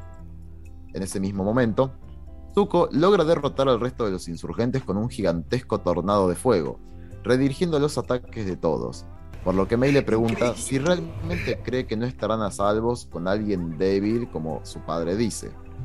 Este le dice que el problema está en que use su fuerza contra su propio pueblo, y que así como la hizo a un lado a ella de su vida, también podría hacérselo al resto. pidiéndole que lo arreste si considera que no hay algo de verdad en lo que, dice. Un rato más tarde, vemos cómo Mei se acerca nuevamente a Keilo, quien se encuentra cojeando en dirección a la capital, ofreciéndole llevarlo en el dirigible de las guerreras Kyoshi. Rengueando, no cojeando. Este le pregunta dónde está su padre, a lo que Mei dice un tanto evasiva que escapó. Luego, intenta justificarse diciendo que su padre sabía que se reunía secretamente con ella para filtrar la información. Por eso le brindó la información incorrecta para la emboscada. A lo que Mei solamente le dice que le cree. Al atardecer, Zuko y su familia llegan finalmente al Palacio Real. Zuko le agradece a las guerreras Kyoshi por su ayuda y las despide. Pero antes de esto, le pregunta a Suki si sabe dónde se encuentra actualmente viviendo Mei, a lo que ella solo le responde que si alguna vez este necesita una visita, que le avise, dejando a Zuko un tanto sonrojado. La inmensidad del palacio deja deslumbrados a Kishi y a Noren, quienes deciden retirarse para descansar luego del apabullante día. Aunque lo que realmente llama la atención es que Kishi se refiriese a Zuko como Susu, algo que deja perplejos tanto a Zuko como a Ursa. Esta última es la, única que tiene dificultad para ingresar al palacio, y con gran conmoción decide pedirle a Zuko que la alojen en una habitación para invitados, en lugar de su antigua habitación. Airo se acerca a Zuko y le dice que no se preocupe, pues el tiempo cura todas las heridas, y aprovecha para decirle que lo nota preocupado por algo más allá de su familia. Zuko le confiesa que es por la sociedad Nuevo Sai, ya que si bien se enfrentó a varias oposiciones desde que llegó al trono, nunca había tenido tanta seriedad como esta. Luego de esto, le pide a su tío si puede hacerle el favor de asistir a la ceremonia de inauguración del nuevo gobierno de Yudao en su nombre, dado que considera que debe quedarse en la capital para manejar estos asuntos, a lo que Airo acepta con mucho orgullo por su sabia decisión. Mientras tanto, en los pasillos del palacio, vemos cómo Ursa camina con una ansiedad aterradora, recordándose que todos se encuentran a salvo, que Osai no se encuentra más merodeando por allí, pero el destino parece enfrentarla justo a un gigantesco cuadro de Osai. a su vez, y de una forma muy distinta, Ukano se encuentra en el búnker secreto de la organización observando el cuadro de Osai, cuando el susurro de su nombre lo envuelve junto con una espesa niebla. Los que Murikaje vuelven a aparecer para atormentarlo debido a su fracaso en la emboscada, condenándolo a su sufrimiento. Este cae rendido, sumamente nervioso al suelo, rogándoles que le den aunque sea un mes para poder destituir a Zuko del poder. Algo a lo que ellos acceden, sentenciándolo a perder todo lo que es preciado para él si falla, desapareciendo en el acto. Un mes más tarde, vemos a Mei caminando por la ciudad junto a Keilo, este se encuentra un tanto indignado, porque durante todo ese tiempo que tuvo la pierna enyesada tras la batalla, ella no fue capaz de salir con él, ya que consideraba su estado muy poco atractivo. Además, no es solo por lo físico, sino que Mei parece no haberle creído el día de la batalla, sino que tardó un mes entero para ello. Ella se justifica diciendo que no tiene sentido que traicionase a la sociedad Nuevo Sai solo por ella, Keilo le dice que el motivo es que perdió a sus padres cuando era joven, y desde entonces estuvo vagando de un lugar a otro, uniéndose a la sociedad Nuevo Sai por querer pertenecer a algo. Pero cuando se dio cuenta que la política no le interesaba en lo más mínimo, entendió que ahora lo único que le importaba era pertenecer a alguien, sellándolo con un beso con May. Sin embargo, el beso es interrumpido por un grito en el techo de la florería. May arroja sus cuchillas a lo que parecen ser unos ladrones en el techo del lugar. Pero al subir, se encuentra ni más ni menos que con los que Murikaje, quienes parecen haber raptado a su hermano y desaparecido en la espesa niebla de la noche. Su madre y su tía llaman inmediatamente a los guardias de la ciudad, quienes no pueden creer que se trate de los que Murikaje. May explica que estos son espíritus que viven en las montañas y que raptan niños en medio de la noche cuando estos se portan mal. La madre le dice alterada a su hija que esos solo eran cuentos que les contaban para que ella obedeciera, así como sus padres se lo contaban a ellos. En ese momento, ingresa Zuko por la puerta, anunciando que al escuchar sobre esta situación, se predispone a ayudarlos, Es un pop. y que al tratarse de un tema espiritual, ve necesario la ayuda del avatar en este caso. Increíble. Bueno, entonces al final me, me da gracia como esa parte en donde el viejo les pide llorando, no, por favor, denme un mes. Y después, un mes después. Es como que no. Al pedo, esa escena del viejo llorando es igual. igual pasó el mes y no hizo nada. o sea, es, es- es como la Usted no aprende, procrastinación. claro, la Y procrastinación. bueno, por algo le chorearon al hijo ahora. Eh, igual me, me re gustó volver a ver al pibito. Viste que vieron que lo conocimos de, de chiquitito, que se lo habían llevado y otra vez se lo llevaron. Claro, boludo. ¿Cómo no, tiene un- no aprenden? una inclinación hacia los secuestros ese niñito. Sí, sí, sí, sí. Para mí que ni lo, El blanco de todo, el pendejo. ni lo vigilan, boludo. Ya Se lo tendría que haber sacado eh, la, la protectora. Los servicios niños. sociales ahí Servicios que haber sociales. sacado. Sí, que me acuerdo ver, que una, una cosa una charla interesante sobre si estaba si lo tenían que devolver o no. Ahora se convirtió en un pendejo come flores. Eh, No, no, no le dan ni de comer, boludo, imagínate. Hubiera vivido mejor con los, con los de Omash. como los pendejos. Como los Tendría pendejos que haberse quedado con- flores. Con los Claro. ciudadanos. Sí, se podría decir que sí. no sé qué ibas a decir. No veo nada raro en eso. No, no, no, ¿Mm? para nada. Totalmente legal. No sé qué Sí, decía sí. Enrico. No, que me acordé con todo esto. Que ves que yo en su momento te había dicho que Airo estaba como representante de Zuko en la inauguración de Yudao. No seguía siendo el Señor del Fuego. Sí, pero técnicamente eh, todavía Zuko como que no le sacó. Bueno, sí, puede ser. Le dijo anda en mi nombre. Anda en mi nombre. Señor, reconózcalo.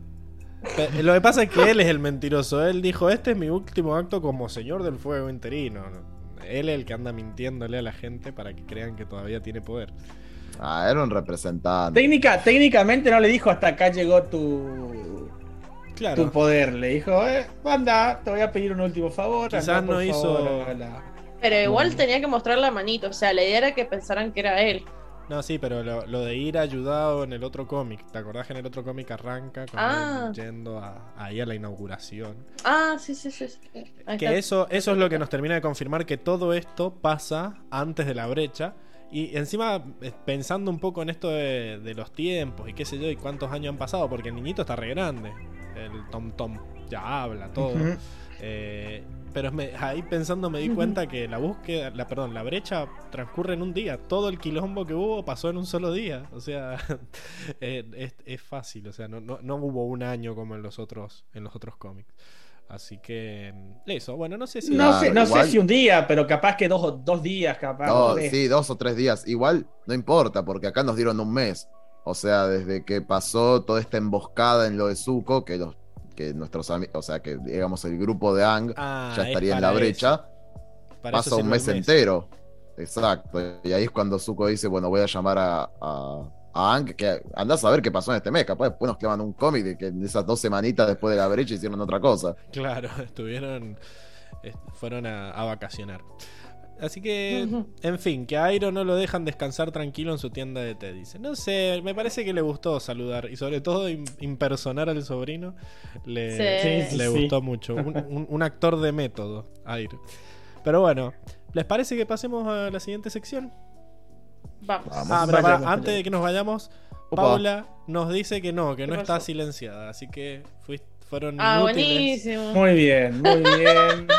Fueron inútiles tus esfuerzos de callarla, Diego. No pudiste con ella. Bueno. Pe- pensé, pensé, pensé que iba a ser. eh, hay hay que arreglar el Van Hammer entonces, porque. No, no hay eh, que arreglarlo, no lo toques. No queremos banear a nadie. Tampoco es que nos. es que nos sobran. eh, Estás como. Estás como Ucano, fracasaste en tu misión. Claro. Es para Te vamos a dar un mes Me para que aprendas a usar Me voy el- a ir, el me voy a ir al acomodarte. exilio. Voy a ir al exilio. Me sirve. No, Bueno, pasemos a la siguiente. no.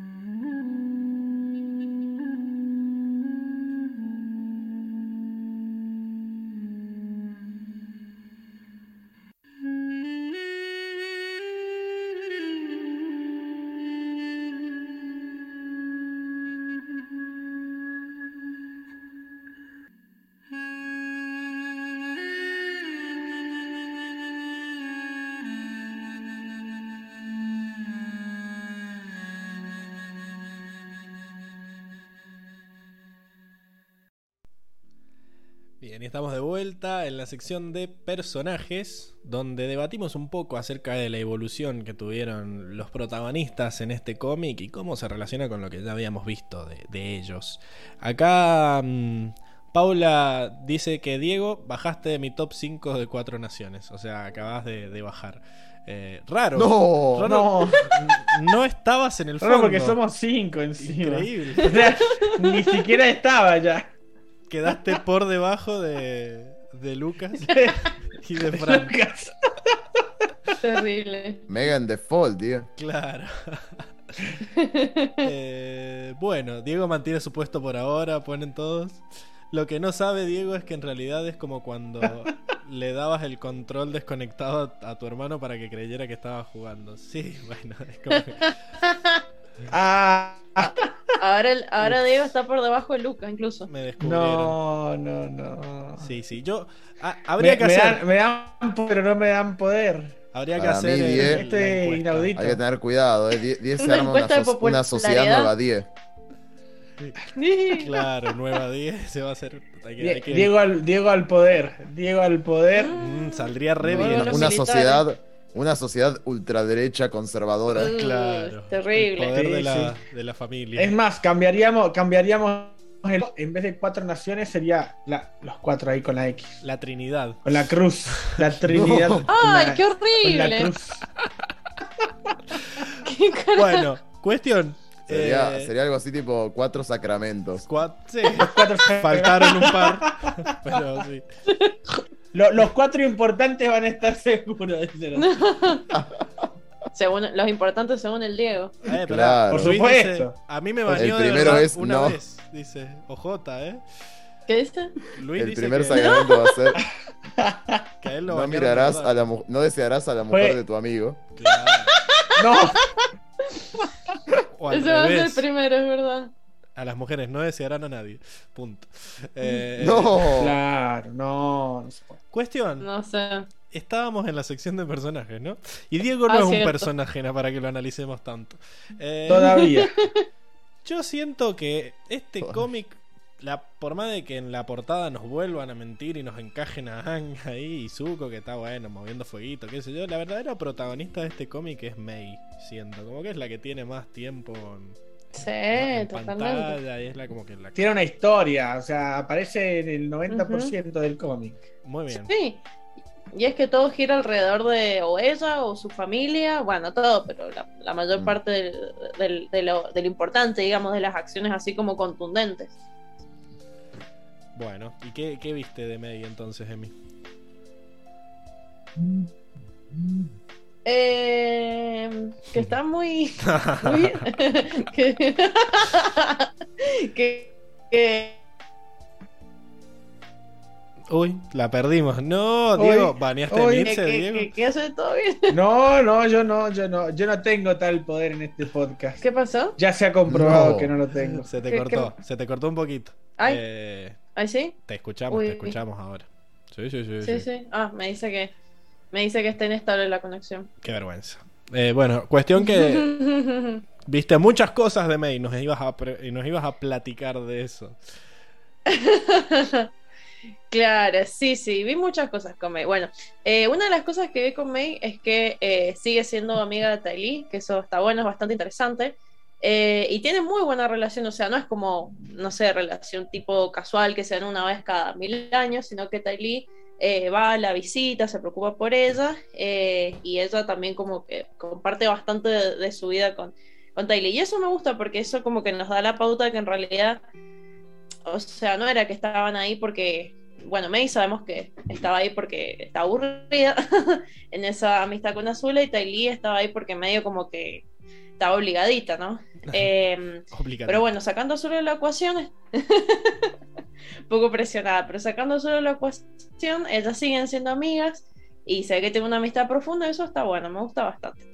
Eh, después, volviendo a May, eh, otra cosa que está interesante es que la vemos que está con un pibe nuevo, Ay, raro. ay. Supuestamente para sacar la información, viste, sí, no, no, si este, este Gil lo tengo ahí de Pagafanta ahí que, que me dé la. Me- que me cuente la, la interna de, de lo que hace mi viejo, ¿viste? O sea, está, pero no está, pero bueno, como que después le- al final del episodio vemos otra cosa. Mm, Y no sé, me pareció raro, pero yo al principio yo, yo le había reenganchado. Yo dije, "E- esta, esta todavía está ahí, ¿viste? No, lo ha superado. Eh, incluso en un momento Ty Lee, eh, bueno, o sea, vemos todo este movimiento de ella con el pibe este, que no, no es poca cosa. Y Ty Lee como que le dice, bueno, igual, a ver, tampoco tenés que vender tu alma para, para ayudar a tu ex. Y May le dice, no, tranca, o sea, yo solo estoy siendo una, estoy comportando como una buena ciudadana de la Nación del Fuego. Cuando la chabona nunca le calentó nada, ni la Nación del Fuego, ni la política, ni, ni nada, o sea, nunca le importó un carajo en general. Sí, ¿viste? pero yo no, Eh, o sea, que vemos que la chabona está... yo no entiendo que a ella le guste Ajá. Keilo, sino que lo está usando para seguir protegiendo a Zuko. Como que todavía le gusta a Zuko, por más de que ella se haya hecho la lista. Claro, Me voy de aquí, perras. claro. Hay algo raro igual ahí. claro. O sea, Exactamente, o sea, ella est- está haciendo todo lo que está en su poder eh, para ayudar a Zuko de su lugar, incluso si eso significa tener que fingir eh, ser tierna con, con el chabón, lo cual es muy raro y muy antinatural, Sí. eh, o dar en contra de su propio padre, incluso enfrentarse a él, como lo vemos eh, casi al final del capítulo, que como que se le repara de manos, le, eh, le hace enemistad al- a, a todo el ejército este de huevones del padre, le, le quiere desarmar toda la, toda la banda subversiva. sí. O sea, es como, es, es bastante, ¿no? Pero bueno, casi al final del cómic como que la vemos así, no sé, de, otra forma con el chabón, la vemos como medio romanticona ahí. Entonces como que el cómic y el beso ese que se da al final como que nos da a entender que ella ya ha superado a Zuko. Mm, Eh, que lo que hace, no sé, es, es rari. Es rari porque Es rari. O sea, al final ella ya no tiene más. al final del cómic ella ya no tiene más razones para, para hacerse la tierna con el Para chaval. mí Como que que, ya sí. está, ya se le cayó la careta. Como no que sé. le quiere seguir sacando información. Aparte- Deje de actuar, Pero es que el chabón no le van a decir la posta. Pero es que O ya sea- lo banearon al chabón, está más baneado que el Diego. O sea, ya está, ya no le van a decir más nada. Emi, Sí, decime. voy a saltar ahora que volviste al podcast. Tengo que meter en el tema de los grises. Hay que usar los grises. Ay. Porque Me claramente. alcanzaron los grises, no. Sí, sí, vos te crees. Sí, te alcanzaron. Una te semana alcanz- te, te dio una semana de relajo nomás ahora. Claro. Una semana de adaptación así, Claro. ahora ya.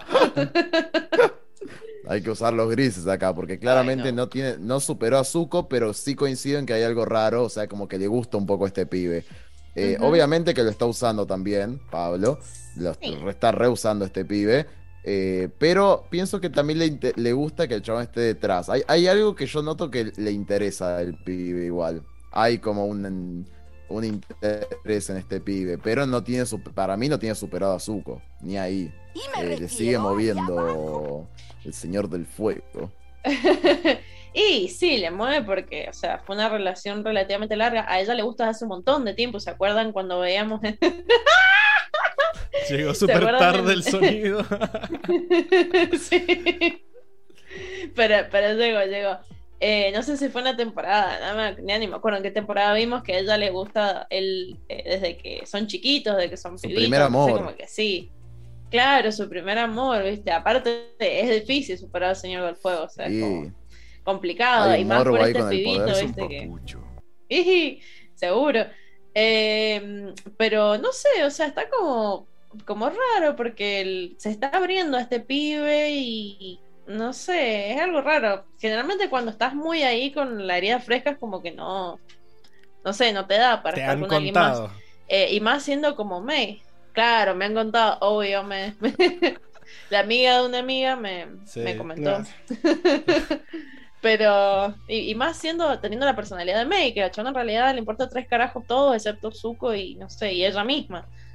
Eh, así que es medio raro. Pero sí, o sea, superar al 100% no, evidentemente, pero la chabona se, como que se está esforzando bastante para ayudarlo, pero bueno, o sea, Podemos hay como una sumeración por ahí. Podemos usar la nueva carta trampa de que es una adolescente y está confundida. Eh, claro, está explorando su sexualidad también. bueno, Yo no creo que esté Ah. confundida, pero bueno. Y sí, porque como que lo Le quiere pintó al el Keilo, otro. dijo, uh, bueno, pero, está Keilo- interesante. pero es medio boludón y además medio facho, pero parece que es bueno. Sí, Igual pero es- se deja manipular. Yo creo que eso, le gusta un poco a ella, como tener el control. Uh, Es interesante, ¿no? Porque este chico, Keilo, es totalmente opuesto a ella, totalmente opuesto. Es dulce, es eh, cariñoso, ya su misma expresión es totalmente opuesta a la de May. Entonces, yo ahí puedo suponer que hay algo de atracción que ella puede sentir hacia él. De hecho, e- esta doble cara que tiene ella, que ella se pone súper dulce y tierna, ¿no será también para, para como que cam- como una vía de escape de una May interna? Como, como que hay un poquito de May, de ese tipo de May ahí. O y será le puro- salió muy bien. pura actuación. O sea, tanto estuvo practicando hacerse la boluda. O sea, me gusta. Ay, quizá, Puede quizá ser. esa es la May real y la otra es toda una fachada. No lo sabremos nunca. Eh, no, no sé si tan así, grises.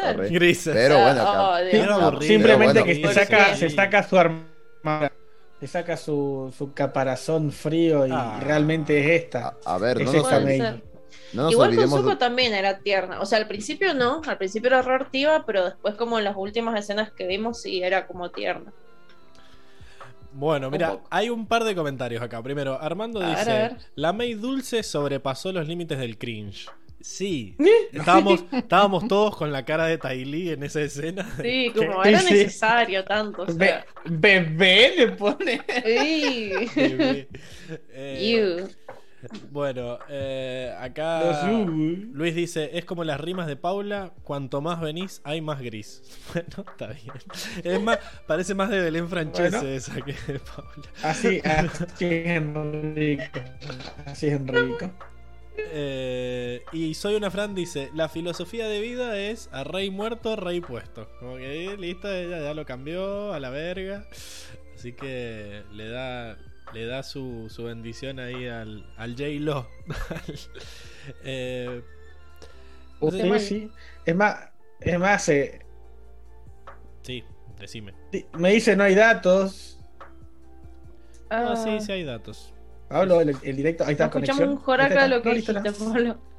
Pero, pero me escucharon el último comentario. Mi filosofía de vida No, es no. a rey muerto, rey No, no. puesto. Esa es la filosofía de Fran. No, Como diciendo. Ya fue.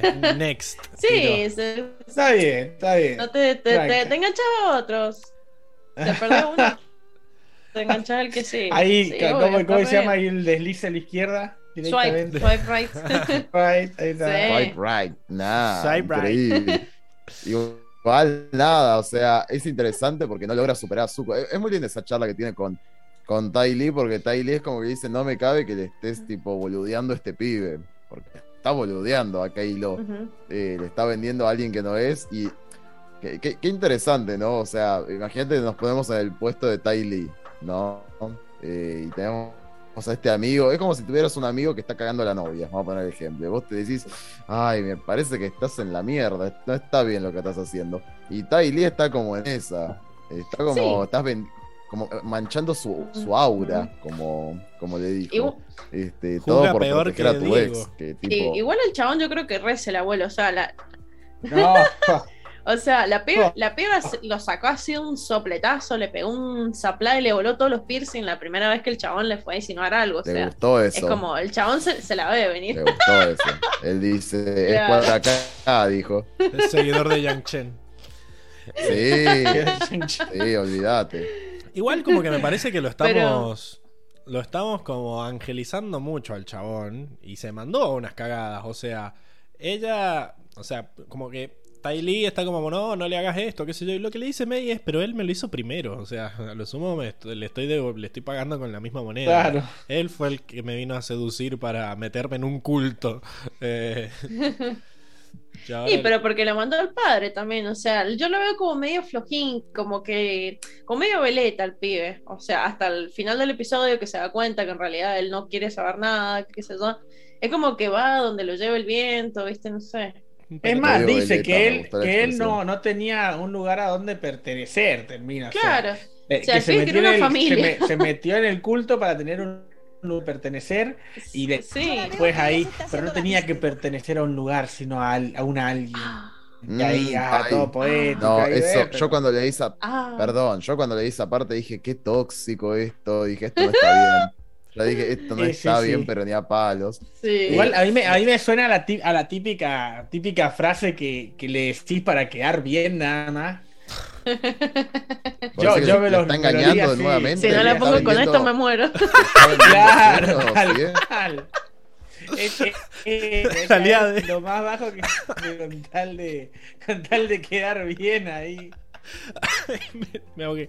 Eh, me voy a silenciar mientras me río tranquilo. Estamos bien, ¿verdad? Sí, no, olvidate. Estaba justo comiendo una galleta y largás esa. Acá Armando nos dice: La venganza nunca es buena, mata el alma y la envenena. Eh, se metió en el culto para no terminar. peligro.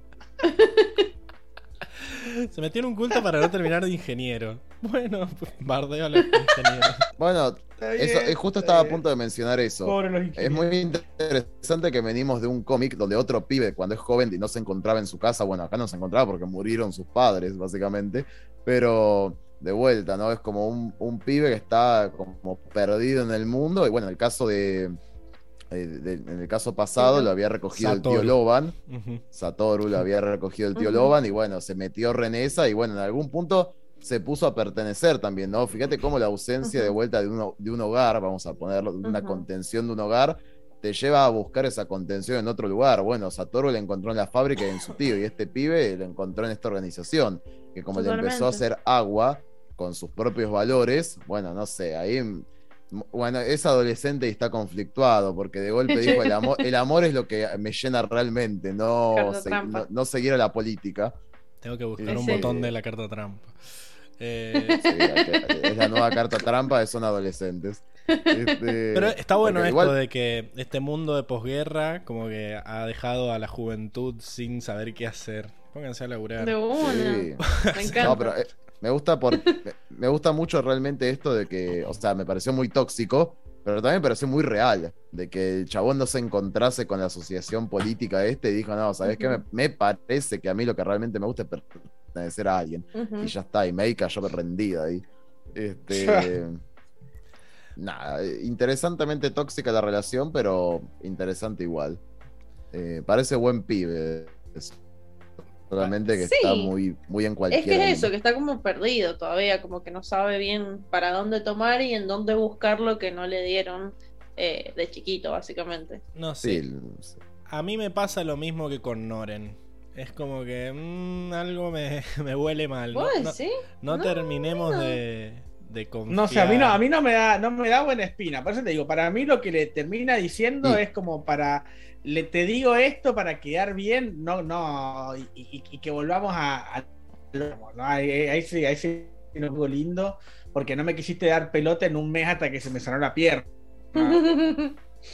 Claro, le ¿Me tira el bardeo de eh, asume que la estoy remando en dulce derecho. Claro. sí. Ni un besito. Igual la otra, perdón, la otra durísima. No, la verdad es que cero atractivo que tuvieras eso. Sí, sí, no le importa nada. No le importa nada, Nacho. Y el otro la rema, salgo ¿cómo la quiere poner el otro, eh? Un poco de orgullo, hermano. Sí, pero bueno, qué sé yo, más allá de todo esto, eh, también quería destacar, antes de que pasemos a otro personaje, eh, que se la ve mucho más madura, me, me gusta, como, me, me cae muchísimo mejor ahora que antes, Sí, sí. a pesar de que no sale con, no sale con lisiados. Eh, no, que no puede superar a Alex. Sí, no recibió Laura la negra. charla. Tiene Laura Claro. Negra. bueno, pero siempre toda la hora negra, o sea, seamos sinceros, siempre ha sido igual. Eh, y bueno, me gusta mucho esta evolución del personaje de ella, es como que mm, antes la chabona era un pedo, o sea, odiaba todo, no le gustaba nada, nada le contentaba, nada la ponía feliz, nada la motivaba, o sea, era un pedo, era un adolescente insoportable, emo, pesada, eh, y ahora está como más cambiado, o sea, sigue siendo un poco hincha huevo, o sea, tiene como toda esta or- ortivez todavía, pero tiene trabajo ahora. pero tiene, tiene laburo, o sea, ahora como que ayuda a la madre, ayuda a la madre y a la tía en el negocio familiar, eh, se preocupa por la familia, es como que la vemos más atravesada por los sentimientos, como que ahora sí le importan las cosas a la piba. No le importa el corazón del pibito, pero, pero le importa ayudar a Zuko, le importa cuidar de la familia. eh, claro, recuperar al hermano, o sea, es como que le- la vemos más madura y más, más- como más asentada. Y eso está bueno, me gusta. Sí, me y gusta. yo quiero decir que debe haber sido muy difícil esto de... ¿Me escuchan bien? Porque- Del divorcio, de... Sí, sí, se escucha. Claro, porque dice ella que ella fue la que fue a contarle a la madre que el, el padre era un golpista eh, y que Qué bien, May, ¿eh? eso causó que se separaran, como diciendo, "Eh, nos estaba poniendo en peligro a todos, así que ya fue, nos vamos. Pero, y encima se fueron a vivir a, a una florería, estaba en la florería. Eh, no, y se fueron de esa casona gigante, o sea, como que la madre agarró sus petates y se fue. Sí.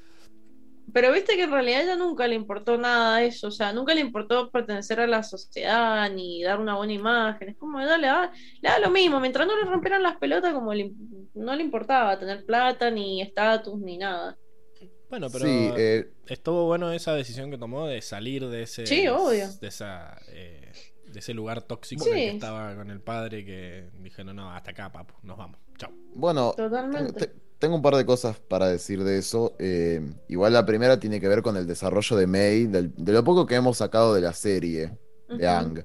Eh, no, creo que, el- bueno, esto pasa mucho en la adolescencia, ¿no? Como que vas deconstruyendo cierta, y, cierta mirada del mundo que, que- que te armaste de chico. Eh, yo pienso que como creció en este ambiente tan estructurado, donde la mirada ajena era re importante y donde, bueno, por eso ella estaba tan reprimida, eh, como que la primera vez que se enfrentó a algo así fue cuando, eh, cuando ella termina apoyando a Zuko, cuando traiciona a Zula, propiamente dicho. Creo que es la primera vez donde ella, que lo habíamos dicho en ese capítulo, en la segunda parte de La Roca Hirviente, donde ella traiciona a su amiga por algo que ella quería, que era algo que iba más allá de su personaje. O sea, su personaje siempre era muy molde, que se quedaba en el molde porque justamente suprimía sus deseos y cuando traiciona a Zula es por algo que ella quiere, que era Zuko, a pesar de que el chabón la había cortado, la había cagado, por así decir. Este, y acá se vuelve a, o sea, en esto vemos algo parecido. Ve que el padre está yendo por izquierda haciendo algo que está mal y vuelve a romper con algo mucho más importante, que es con el matrimonio de sus padres. Eh, digamos, no, no se la ve conflictuada al respecto ni nada. Es como que ella hizo lo que consideraba correcto y eso también me parece valorable. exacto eso mismo Eh, exacto. Y hay dos, dos menciones que quiero hacer. Eh, una que es con el guachín este Keilo y otro con su mismo padre, con Ukano. Eh, Ukano le dice en un momento, cuando están en la emboscada que ellos se discuten, Ukano le dice, nunca has sido capaz de ver más allá de tus propias necesidades, hija. Y me, me parece muy interesante que el padre le diga esto, porque digo, sos muy hipócrita. Porque justamente ella lo que nos ha contado durante la serie es que ella reprimió sus, su forma de ser y sus deseos para atenerse a las necesidades del padre, las necesidades políticas del padre. Y me gusta que el padre se lo diga acá de nuevo, como que nos refuerza la idea de que el padre debe haber, o sea, toda la crianza de May debe haber sido eso. Como qué egoísta que sos, tenés que hacer eh, tipo, como estás haciendo las cosas por lo que vos querés en vez Siento- de pensar en la... que en ese sentido son muy parecidos con Toff Eh, como que las dos tenían que hacer este este papel de nena buena y nomás que bueno eh, Toph no lo pudo aguantar y se fue a la verga y May fue la que lo aceptó. Y me da mucha gracia esto de, de que el viejo sea tan hipócrita de decir eso porque en realidad es más o menos lo mismo que le dijo Lao, mirá en lo que te convertiste. Y, y en realidad todos los años en los que te estuve haciendo caso muy en contra de lo que yo quería hacer, no lo ves. O sea, recién cuando me voy a la verga, ahí decís, ah, qué, qué egoísta que sos, mirá. Eh, y tiene que ver acá con lo que dice Paula, pero la madre no es no era quien reprimía a May por la imagen política del padre, sí, pero el problema era que dependía padre. del, del padre. O sea, la madre, tam- la, la madre también estaba reprimida probablemente. Sí, o sea, era es solo que- era una es que yo creo- y la madre seguía en órdenes, básicamente. En, en- en algún momento dicen específicamente que es la madre, porque yo recuerdo que ella cuando, cuando están en la playa, dicen que ella tenía, que siempre se le decía que tenía que mantener el, La imagen política por la el imagen padre. política eh, por el padre, exacto, pero no dicen que sea la madre la que la reprimía. Eh, dicen que- bueno. En Tenía realidad que tener dice, cuidado por la, la imagen política. Sí, en realidad eh, eh, creo que menciona ella, mamá decía, pero no necesariamente creo que fuese, o sea, a lo que voy Que es que para mí era un ella. efecto cadena, era un efecto cadena, o sea, Claro, era el sí. padre que era súper denso con este tema y que la, la arrastraba al resto de la familia a, a que actuase de la misma forma. Solamente que, bueno, el efecto sobre una mujer adulta, que, que la mujer, no es lo mismo que sobre la hija, que se está formando. Lo más probable es que si Toph nunca se hubiese escapado, bueno, Toph e- encontró una forma de escaparse, ¿no? Se volvió la bandida ciega, después se unió a Aang, pero si no, lo más probable, y bueno, no, hay de hecho una parte de la actitud de Toph que es bastante aguerrida, que es bastante malhumorada, y para mí es porque es el efecto de esto de, de reprimir tanto una parte esencial de la crianza, ¿no? Como es la parte de la alegría de descubrirse. Eh, para mí por eso May capaz es tan amargada y tan oscura ve la manera de ver el mundo porque no logró encontrar una vía de escape tan así como, Como Toph. Y, y capaz ahora en este cómic la vemos un poquito más li- libre o alegre por, por eso, porque hemos visto que se ha empezado a liberar, a deconstruir esa- ese mundo. Eh, no está del todo hecho igual, que eso es una cosa que también me gusta de la serie, o sea, en general de, de cómo construyen a los personajes, porque otra frase que remarqué es que cuan- ella le dice a Keilo, te lo he dicho una y otra vez, es por ti. Eso le dijo Keilo a ella, como diciendo, si yo estoy haciendo todo este quilombo que traiciona a la sociedad, es por vos. Muy romántico mártir. Eh, muy tóxico, ¿no? Sí. Pero bueno. Eh, y ella le dice, exacto, no tiene sentido. Uh, ¿Qué va a haber? Nosotros también podríamos pensar no tiene sentido, pero yo lo relacioné con este trauma que tiene ella de nunca jugársela por algo que ella quiere. Eh, Es, es medio paradójico esto, porque ella se la jugó por Zuko, por ejemplo. Eh, traicionó a su amiga, a su nación, por alguien que amaba. Entonces, ¿por qué no puede ver que él esté haciendo lo mismo por ella? Bueno, pues capaz porque desconfíe de que él la ame realmente, o porque alguien más allá de ella pueda hacer eso. Eh, yo pienso que va por ahí, como que así como Zuko no tiene recaídas, como que todavía está construyendo esta, esta idea. Sí, y no hay que dejar escapar también el hecho de que el padre como que la logra convencer de vuelta. Se hace la víctima ahí, le dice, bueno, pero déjame ir y vas a ver que tengo razón, qué sé yo, y ella sí, como que... no es que la logra convencer, es que ella le da pena, o sea, ¿viste la- los Sí, ojos sí. que le puso al padre? O sea, le- realmente le da mucha pena. Es como que ella está. mm, ¿Cómo se llama esta? Como. Como que ya se desistió, o sea, es como que ya está. Ay, ¿cómo es la palabra? Em, bueno, no sé. ¿Cómo es? O sea, que ya se da cuenta que no, no lo va a poder convencer y. Y bueno, pero se trabó. Eh, o sea, ¿me escuchan? Hola. Horrible. ¿Lo se fue o.? No, no, sí, medio- no Meditando. sé. estoy meditando. No sé. Ahí los escucho. No, no, se nos fue, se nos fue. ¿Ustedes no me escuchan a mí? Qué raro. ¿Está, está? Ahí te escuchamos, ahí te escuchamos. Ahora sí, ahora sí. Sí, ahora. Qué raro, voy a ver, es el internet que está fallando. Uh, Pero bueno, pero sí.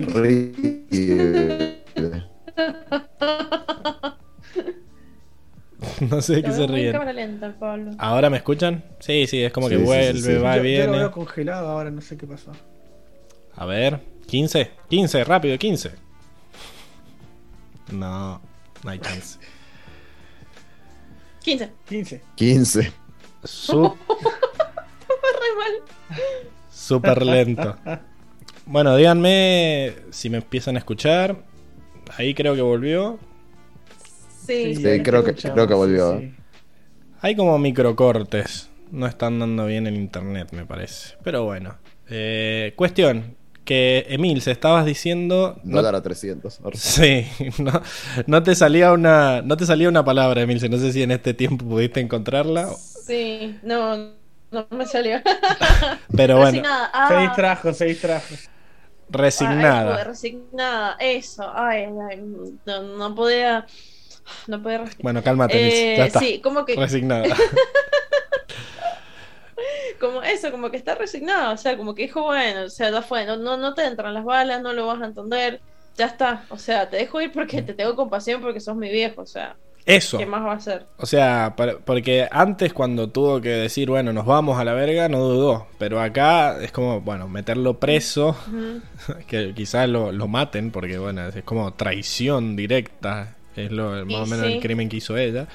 Eh, Claro, que, que es lo que ella dice, o sea, pero viejo, está, esto es traición, o sea, porque el, el tipo es el cabecilla básicamente de la banda que quiere sacar a Zuko y, y restituir a Osai, o sea, es terrible. terrible. Es tremendo crimen eso, sí, re lo pueden matar. Pero bueno, le da pena porque No, él no, se hace la víctima que son y se va. eh, Zuko no castiga con la, con la sentencia de muerte. No lo sé, no él lo quiere sé. una. Él, él- él- él es la, la reencarnación de la paz. Él es un hombre de va a traer la paz al mundo. A chequear, porque en un momento se vuelve loco y dice, no enfrenten la ira de su señor del fuego. Así que... No. Uh, Crea un tornado de pero fuego. quema- muy Tira terroso. fuego. Que- quemará, quemará eh. un par de manos. Quemará un par de manos, quemará un par de caras. Van a seguir viviendo. No, A chequear. Eh, Terrible. Él, él sobrevivió con la cara quemada, así que no. una enseñanza no, al, al estilo. Sai, Bueno, que tanto aman. cuestión. Eh, May, ya está. ¿Queda algo más que decir? ¿O...? No. Medio, medio que fuimos No, mechando no también con todos los personajes que la rodean, ¿no? Porque estaba el, eh, ya hablamos de, de Keilo también, De del padre. No sé si quieres decir algo de alguno de esos dos, Enrico, o pasamos a otro. De Ucano, a mí, a mí la verdad igual eh, me parece que vamos, o sea, vamos a seguir obviamente analizando en las próximas partes, porque tenemos dudas, o sea, de, este análisis que estamos haciendo, o sea, estamos como muy expectantes sobre cómo van a reaccionar estos personajes. Eh, digamos, tanto eh, May en este caso también queremos ver cómo va a reaccionar. Ella, a pesar de todo, eh, secundó al padre, digamos, ella dijo, escapó, todos sabemos que no escapó. Ella lo dejó libre solamente porque a último momento el hijo de puta viene a decirle, mirá lo que te hizo Zuko, mirá lo que te hizo Zuko y decime si no es un forro. Y con esta jugada tan estratégica, la mina dijo, bueno, puede ser, te voy a dar la derecha. Este, lo cual, nada. eh, otro motivo para dar a entender de que ella no tiene superado a Zuko ni ahí, porque eso lo hizo desde el dolor este, y no desde la razón, como podría verse que ella era una leal ciudadana de la Nación del Fuego. Eh, bueno, complicada esa relación. Ukano, un tipo complicado también. Un cagón, diría yo. entender. O sea, un tipo que de vuelta le importa mucho la política y para mí se merece que, que la mujer lo haya, lo haya abandonado. Sí, un cagón. En, un momento él le dice a, a May, yo quiero una vida tranquila, quiero volver a estar con vos, con tu, con, con tu vieja, con tu hermano. Eh, y él, y él es como muy manipulador, Ucano. Él le dice, yo quiero volver a tener una vida tranquila con, con vos, etcétera, pero no mientras esté Zuko en el trono, porque vamos a, nunca vamos a estar a salvo ahí. Yo pienso que él está muy carcomido por, este, por esta ideología de... Veníamos jodiendo desde antes con que, bueno, ¿qué pasó con los ciudadanos de, de la Nación del Fuego? ¿Cómo se adaptaron, no? Esto lo veíamos desde la promesa con la gente de Yudao que no estaba de acuerdo. Bueno, ahora lo vemos con los ciudadanos que viven en la Nación del Fuego, que lo ven a Zuko como alguien débil, este, como alguien que le sacó poder a la Nación del Fuego. Claro. Y nada, ¿qué podemos decir? O sea, son unos. Vos decías, Diego, que eran de izquierda, estos son más de derecha que la puta madre. Sí, Este, me encanta que, que una parte del enojo es que Zuko como que le había dado un trabajo, pero dijo, me dio un trabajo como de oficina, una cosa así, eh, como diciendo, no, no vas a ser gobernador de una ciudad porque eso, vos sos bastante apegado a mi papá, pero bueno, te voy a dar un laburo como para que no te cagues de hambre. Eh, siento que Zuko Mm. debe haber hecho todo un, un lavado ahí de quién queda como... quién queda a su Sí, le- cargo. se- Todos los que Se, estaban se en la llevó a los se, la- se, la- se levantó a todos los ñoquis No. de Osai. Sí, no, Sí. no sé si tan ñoquis, o sea, todos los que se les podían llegar a poner en contra fue como que los, los cambió, los separó, el grupito del fondo se me separa y lo empezó a mandar para Claro. todos lados. Eh, pero bueno, siento que más que nada tiene que ver con haber perdido eh, los privilegios que tenían. O sea, siempre todo termina así en que la Nación del Fuego no quiere perder el estatus que ha ganado a costa de todas las otras Exacto. naciones, como habíamos visto con la otra yegua que se hacía la, la doble vida ahí, la, ¿cómo se llamaba? ah, la hija del alcalde de Claro. Yudao. O De sea, Yudao. Todos empiezan a decir, oh, ¿y ahora qué? ¿Y ahora qué? Pero en realidad, mirá las colonias, mirá todo lo que perdimos. Sí, pero eso se lo habían quitado a los otros. O sea, en un esfuerzo de devolver el balance, los No, que están mejor Oye, la, filosofía, filosofía esta de que, de que tiene miedo porque Zuko usa su poder en contra de su pueblo en vez de, de usarlo para defenderlo. Como si os no, a ver, una madre re- regaña a su hijo no, no ame, sino porque lo ama justamente para ponerle límites. Como si Osai no hubiera esa- matado a diestra y esa- siniestra esa a los que se que el se orto. da él mismo de que, de que Zuko no tiene, no tiene problemas en usar la fuerza contra su propio pueblo, ¿viste? Eh, mientras que al resto del mundo le da flores, aliándose con el avatar, ¿no? Eh, me parece una, una justificación sumamente eh, falta de, de- bases, ¿no? De fundamento. Simplemente el- es el típico discurso repetido y repetido y repetido, ¿no? Me da esa, me da esa sensación.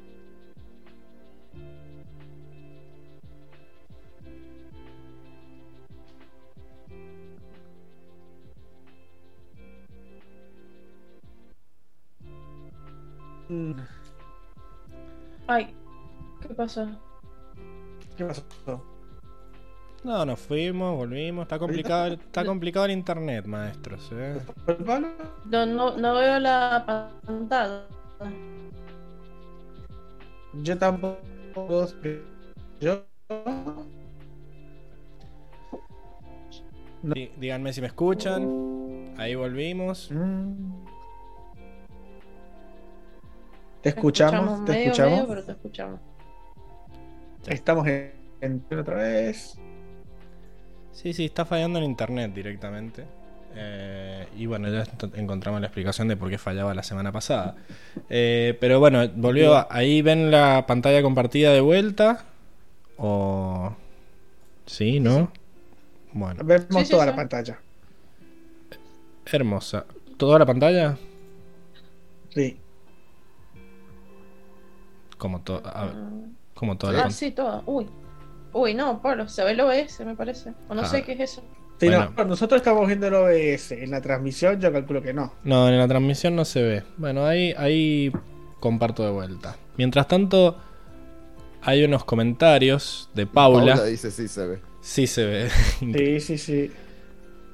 Bien, pero no se está viendo el OBS como ven ustedes. Es que yo compartí todo. A ver, tenía que compartir. No, no, no. Solo esto tenía que compartir. Ahora se les, se les arregló. ¿Sí? Ahora sí. Bueno, genial. Acá Sí, sí, sí. tratando de, de hacernos lo choto, volvamos a, a lo que estábamos diciendo, que es que, eh, bueno, acá Paula dice, igual y es difícil todo un pueblo adoctrinado, enseñados a que su país es el mejor y que el, mejor que el resto y el más poderoso. Peor la generación de papá de May que han vivido toda su vida pensando de esa manera. Eh, sí, obviamente. Claro. O sea, están en una situación en la que todo cambio que encuentren va a ser para peor. Pero, pero bueno, es, es una cuestión de que son, son viejos que quieren seguir manteniendo sus privilegios y, y eso no le da la razón. El hecho de que hayan perdido tanto eh, solo, No, solo obvio. Nos dice que están equivocados. A ver. Tuki, ahí. Exactamente. Bueno, y bueno, no sé si algo más de Ucano que quieras decir, Enrico. O. a- Ahora eh, estoy distraído porque Milce y Diego están en lugares distintos. Ah, se cambiaron de lugar. Tienen ¿Cómo? que. Ah, Bueno, volvé a apagar a Diego ¿Algo? y a Mince también. ay. Y prende Diego. Me llama la atención que a Ucano lo hayan perseguido los que Muricaje, ¿no? O sea, lo agarraron a él, puntualmente a él. Y porque él era el líder de la banda. Pero es antes de, el- el- los Kamurikage lo buscaron antes o después de que él se uniera a la banda. Aparte, hablemos, si, si vamos a hablar de eso, eh, hablemos de qué son principalmente, porque aparentemente es un espíritu y por qué lo a él. Simplemente, ya, él, él- él supuestamente le habían dado la oportunidad de redención de qué, de que, qué hizo él, de, por, después de esto fue, pasó después de lo de, ¿cómo se llama? Después de que Bumi echó a todo el mundo de, de Omar, o, o después de que cayó Sai, de, de cuándo es esto? ¿Cuándo es que aparece por primera vez este, estos tres? Es una buena pregunta. No, no, no dicen yo intuyo- nada. Yo intuyo que es después del divorcio, incluso. Porque por algo está durmiendo solo en la Sí, en eso su sí. casona. Eso es después del Sí. divorcio. Eh, o sea que tiene que ser después del otro cómic que les decía antes. Eh, y parece que esta organización está desde que empezó a gobernar Zuko, porque recordemos que los padres de Satoru también No, ya pertenecían a ella, o sea, es como que hace rato que está la organización, incluso antes de Pero- que lo atacaran los Kemurikage, y por eso lo fueron a buscar. el- la- lo, que, lo primero. Claro, Supongo que era es esperable. El, el comunicaje le dice: fracasaste como gobernador de Nuevo Sai. Recordemos que Nuevo Sai era Mayu. Era en su Omashu momento, ¿me Fire entendés? Version. Ujú. Entonces, eh, claro, entonces esto, esto es apenas, apenas, eh, apenas derrocan Nueva Osai, que Bumi destruye todo, saca todas las industrias, Mayu, es después de que cae Osai. no, ¿qué cosa? La visita de los bichos. La visita. La visita de los bichos es después. Claro. Ahora. Después del divorcio te estamos diciendo, porque está, está, durmiendo solo en la casa. Sí, sí. Bien. Por eso él está solo, digamos, ¿no? Exacto. Bien. Eh, cuestión, que lo van a buscar porque es el, es el líder de esta banda anti-estado que, que ya existe. Y, pero qué raro, ¿no? Qué raro que un espíritu tenga Bien. como ambiciones políticas, como que estos espíritus están, como que tienen estos mismos problemas que tienen esta gente adoctrinada, como que de repente los espíritus se interesan por el bienestar de la Nación del Fuego y, y quieren sacar a Zuko del trono. ¿Desde cuándo a los espíritus le- les importa un pepino? Está raro. Sí, que... A- ¿Quién gobierna? Aparte de que tienen, tienen la, la- la visión de debilidad que tenía, que tenía Osai, casualmente, porque lo llama débil. Eres débil, le dice. No, no puede ser. Es débil, así, así lo llaman a Zuko. Le dicen que no, que no van a, que, que la- no, su familia no va a estar segura ni su nación hasta que mientras ese debilucho, así le dicen, enclenque, perdón, enclenque eh, esté en el gobierno. Mm. O sea, así- eso le dicen la- las camuje a eh, al viejo, ¿me entendés? Entonces como que, como que raro. Raro porque, no sé, raro nomás. Sí, y además, eh, nada, e- es un poco interesante el hecho de qué son los Kamurikage, ¿no? Que son estos. Claro. Solamente sabemos que son espíritus que eran medio una leyenda que viven El en viejo de la bolsa. montañas, Es el viejo de la es como el bolsa, es la el bolsa. Boogie Man. La Pero gitana. viven, en, Ah. pero viven en las montañas, en la- estas que rodean, digamos, a toda la ciudad capital, bajan y se chorean niños cuando se portan mal. No, no, incluso igual dicen que El viejo es de la nuestro bolsa, pueblo, o sea, capaz que ni siquiera es de la ni, siqui- eh, ni siquiera es de la, de la de la de la ciudad principal, de la isla principal, capaz que de alguna otra isla. O sea, alguna No, leyenda, pueblo, digamos, me- que es una son un espíritu la Me leyenda. refiero al pueblo de, de- de la Nación del Fuego. Como que son espíritus que la Nación del Fuego cree Ah, bien. que, que se llevan a los nenes que se portan mal. Eh, Ah, bien. Sí, él es el, el viejo de la bolsa de toda la Bueno, pero- o el, o el carro, como decían a veces ¿El qué? ahí. o sea, el, ¿El qué? cartelero. bueno, ahora se le cortó a ¿Nunca Diego. le dijeron del cartelero? El Ah, cartelero. Cartelero. El Ca- carretelero. cartelero. Ah, el Cartelero. cartelero. Se te traba, No, Diego. solamente a mí. Bueno, a ver, acá. Bueno, bueno, estoy, ¿están? ¿Me caí? No, no, está, está, está. Ahí volviste. Carretelero es como la versión del viejo de la bolsa que se compró un carrito.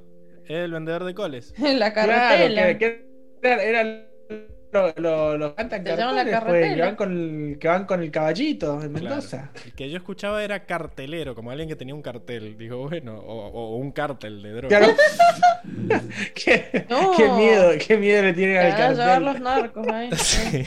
Acá, bueno, Armando dice directamente, para mí no son espíritus. Y es que igual es como, me gusta este esta versión visual que le dan, porque es como que están ahí y largan humo mientras están y hablan, Y flotan. flotan y, y hablan con eh, globos de diálogo negros.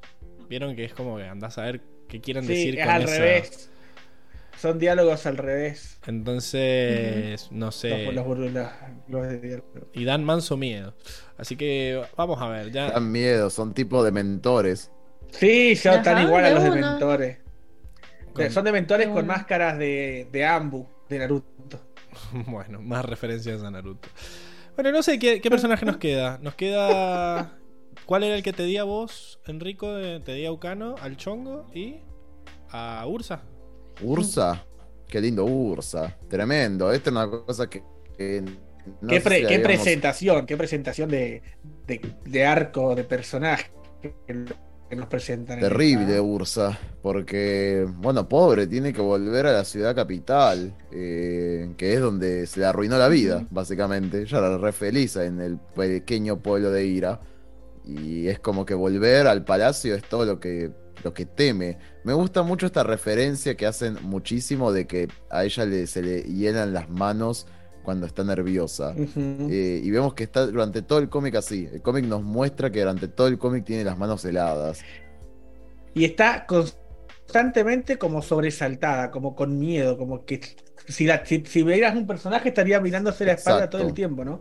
Cuando, cuando Kiji está en el, en el agua con Ang, le da un ataque de acá ahí de, de, de quererla salvo, la abraza, la, Kiji le dice salí de acá, déjame joder, divirtiéndome, ¿me entendés? Y, y se la ve sumamente preocupada y De- angustiada, ¿no? Como que De anda eso con igual miedo. siento dos cosas. Sí. Pienso que lo de Kishi con el delfín no tenía que ver con el, el palacio en sí y su vida antigua, tiene que ver con que ahora, digamos, porque acaba de pasar un proceso re difícil la mina, acaba de recordar todo, toda su vida, o sea, no solamente recordó, o sea, es como que ella tiene conciencia de quién es Kishi y de todo lo, lo que vivió con Noren, pero además recobró su memoria pasada. Entonces de golpe recuerda a Zula y ahora tiene en su mente que ella tiene una hija que amó un montón y tiene la- el recuerdo ahora de Azula que medio que la abandonó y está un poco lidiando con eso. Entonces ahora ve a Kishi, su hija, bajo peligro y ella le dijo, no quiero perderte. Es como que está aterrada de perderla a esta hija porque tiene la experiencia de Azula, que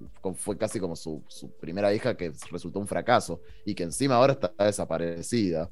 Sí. Eh, Sí, como que está, como que está pendiente de la seguridad de sus hijos, ¿no? Otra vez, como que anda con- porque incluso después, en la, en la charla que tiene con, con Zuko, ella le dice, ella le pregunta que cómo estará, cómo estará Zula, que si eh, algo, eh, si estará segura, calentita, una cosa así, le, le dice como Y diciendo. feliz. No sé, y feliz. Y, le, y, y Zuko le dice, no sé si sabrá lo que es la felicidad, pero bien va a estar porque si, algo, si hay alguien que puede sobrevivir es Azula. le Porque dice, ya la ¿viste? intentamos matar varias veces y no nos pero salió. como con eso, con esa, con esa necesidad de saber, claro, ya, ya, No eh, se ya muere sabemos que hierba- ya sabemos que hierba mala nunca muere, le dice. Y, pero está, está como con esa, con esa necesidad capaz de, de, de, de, de sus hijos están, a- están a salvo, ¿no? Esa es la impresión Y, que y me es da a que mí. también es Y- la culpa. Y que creo que debe ser también La por este culpa, El trauma. trauma y la Eso es culpa de que obviamente que como es la madre no, culpa. no pudo hacer nada más por ellos que lo que hizo. O sea, terrible. Sí, eso, eso es terrible. Por eso está tan perseguida con Kishi para mí. Que también po- pobre, o sea, no le, no le da tanta cabida ahora. O sea, en este cómic no le dio tanta cabida. Pero qué terrible que justamente encima tu única hija ahora no te da bola. Es Sí, como a mí me cayó para el tiene orto la miedo, porque tiene otra cara. Es, que es lo, es lo Le- que pasa, me parece. Yo creo que eso es lo que pasa. le como tiene que- miedo, pero más que miedo, fastidio. O sea, Está o sea, enojada, está enojada porque como- la como no como le- si no la viera. Es que para mamá. mí está enojada porque le ve la Bueno, cara. chicos, Yo creo que es eso. re que tampoco la debe reconocer. Entonces, por ahora vi- viene tu mamá y te di con una cara que desconoces. Soy tu mamá. Pero hace tres dos horas yo estaba con normal y de repente se va a comprar pan y vuelve con otra cara diferente. ¿Qué decís, boy? No, no, no, nada. Vos, vos vas a creer realmente que es tu mamá y no, vas a dudar hasta, mundo te hasta que te pasen. ¿Cuánto tiempo? Mira, voy a poner, voy a poner este ejemplo. ¿Nunca les pasó a ustedes que sus padres, o sea, ustedes crecieron, sus padres, qué sé yo, y en algún punto los desconocieron por alguna actitud que empezaron a tomar que vos decís, che, vos nunca hiciste esto y ahora me das bronca, me das bronca porque estás haciendo esto que no tiene nada que ver con la madre que yo tuve toda mi vida? Y que es una bronca irracional, es puramente emocional y que después aprendes a decir, no, bueno, mi, qué sé yo, tienen su vida, son grandes, Sí, Bueno, o, el trato con los hermanos mismo, que vos decís, con- a, a un hermano lo trata de una manera y al otro no, y vos decís, déjate joder, Sí, pero déjate joder, sí. me- conmigo no eras así. me ¿viste? quedo más con esto del crecimiento. Me quedo más con esto del crecimiento de cuando desconoces a tus padres. Porque acá pasa lo mismo, solamente que en un nivel muy explícito. La desconoce porque tiene otra cara. La madre decidió, o sea, la- para la niña, porque es mini, decidió que la, la madre decidió ponerse otra cara. Es como que la ve y dice, bueno, vos no sos mi mamá, ¿qué pasó? Tipo, decidiste como cambiarme de golpe, no sé. Eh, a lo que ves que para una niña de no sé cuánto debe tener, 5 años, eh, de alguna forma es como que su madre decidió cambiarse y hay una actitud egoísta y medio irracional de decir, no me gusta que, que hayas tomado esta decisión. Hay como una especie de bronca. Eh, y me Sí. parece que es bastante normal. Puse el ejemplo de que nos pasa a nosotros como grandes en ver a nuestros padres tomando decisiones, como puede ser un divorcio, eh, tomar, no sé, salir con una nueva persona o tener Sí. nuevos hábitos o lo que sea que te puedan dar bronca. Bueno, imagínate para un niño de 5 Sí, años. que- y que, y que es irracional, porque voy a decir, después te pones a pensar en frío y decís, bueno, tal vez no está tan mal, pero después te volvés a tener la misma, la misma situación y volvés a actuar de la misma manera inconscientemente, capaz. Bueno, pero hubieron es- escenas es bastante difíciles de digerir. Por ejemplo, esa donde la, la otra la agarra o los están atacando y dice, no, no me toques, que está fría, que qué sé yo. Era como, bueno, bueno, yo te entiendo, pero te voy a meter una trompada. Sí, pendeja pelotuda. Eh, o sea, No. Para mí, para mí igual Ursa lo está manejando re bien y me gustó mucho cómo jugaron con esta idea de que Zuko la vio triste a Ursa en el barco y dijo, che, mirá, tranqui, ya, ya te va a dar bola. Este, y ella dice, no, bueno, no estaba pensando en ella. Porque en algún punto creo que Ursa entiende que le tiene que dar tiempo a la chica, porque realmente es costoso para ella. Eso me gusta de Ursa, la, la hace ver como buena madre empática. Es que es muy no comprensiva eso. Siempre ha sido Sí, muy sí. comprensiva. no, bueno, que no, no puede subsanar lo que le pasó a Zula. Eh, tremendo, me gustó mucho esa, esa escena donde hablan de, de que, bueno, que es como las cosas de la vida, que dicen, bueno, no, no sé cómo digería la felicidad Zula. Entonces, la verdad que no andás a ver si es feliz o no. Raro. quizás es Bueno, feliz Y desollando por otro lado, eso es la parte de- emocional de Kishi. No. capaz. Ay, qué horrible. Tirándole no. piedra a los, a los patitos tortugas. Exacto. Claro. a chequear. Bueno, eh, y me gusta eh, esto de que está aterrada. Eh, de- para mí las manos heladas sí tienen que ver con el terror que siente y tiene dos explicaciones para mí. Por un lado, bueno, vuelve al palacio, vuelve a la ciudad capital y tiene este miedo también un poco irracional de que aparezca Osai. Es como que ella tiene miedo de encontrárselo, a pesar de que está en prisión, pero tiene miedo de que aparezca. Es como está totalmente aterrada, to- totalmente traumada. Tiene es una más, doble entra- explicación esto. En- entra, entra al palacio con ese dicho convenciéndose a sí misma de que él, él no está, de que es una nueva era, de que eh, los tiempos cambiaron, de que ahora Zuko es el que está en el poder y todo, y aún así se encuentra con la, con, la imagen de Osai y te, te muestran cómo cambia de, la, imagen incluso rojo a todo gris, se, se- achica solo con la imagen de Osai, o sea, ahí, ahí te das cuenta el, el terror que tiene eh, a Osai por todo el pasado y por todo lo que sufrió en el pasado. Sí, es muy Sí, gráfica y esa tiene una explicación esto también. Es Tiene muy una- gráfica esa escena, es genial. Tiene una explicación que tiene que ver con la otra, que recuperó su rostro. Ahora ya no está oculta de nadie. Si Osai, si cualquiera se la cruza, ellos saben que es Ursa, la traidora, como dijo Ukano en un momento. Eh, Así la Eh, llamaron. Ya no, se puede, Ah, ya no se puede ocultar y eso es terrible. O sea, es muy divertido. Como cuando dicen, ¿qué superpoder tendrías? Ay, serme invisible hago cualquiera. Bueno, ¿qué ahora- cuándo lo van a ver? Ahora ya no lo tenés. Ahora te, te están viendo mientras garabateas la. Totalmente. la- o o sea, sea, ya no tenés. ese, ese nivel de ansiedad, de persecución, de que Claro. Osai te puede encontrar. Ya te puede de- encontrar. después, después de años de estar escondida, ahora te puede encontrar fácilmente, digamos. Entonces, esa, Sí, ese- y es esa encima se está persecución, metiendo esa la boca ansiedad. del lobo. Totalmente. Aparte, Casi que lo- que-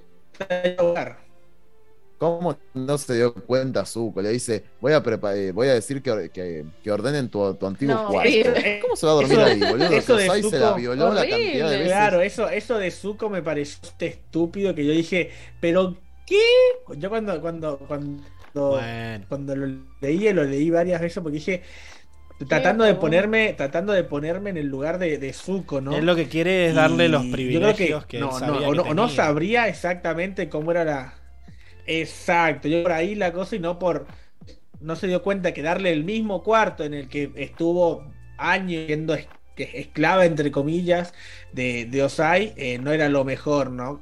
Eh, capaz que un cuarto con, lo- con los mismos lujos, pero otro diferente, yo creo que eh, era el- eran los mismos lujos, el mismo, eh, la- el mismo trato que quería darle, pero con, con más tacto, ¿no? Es la verdad Es que, que- No dijo. sé. Decide, decide a mí. No, pe- pensaba que ya de por sí me parece muy mala idea que, que él ya vuelva a la Nación del Fuego, o sea. Mm, bueno, acá eh, justo iba a decir algo al respecto.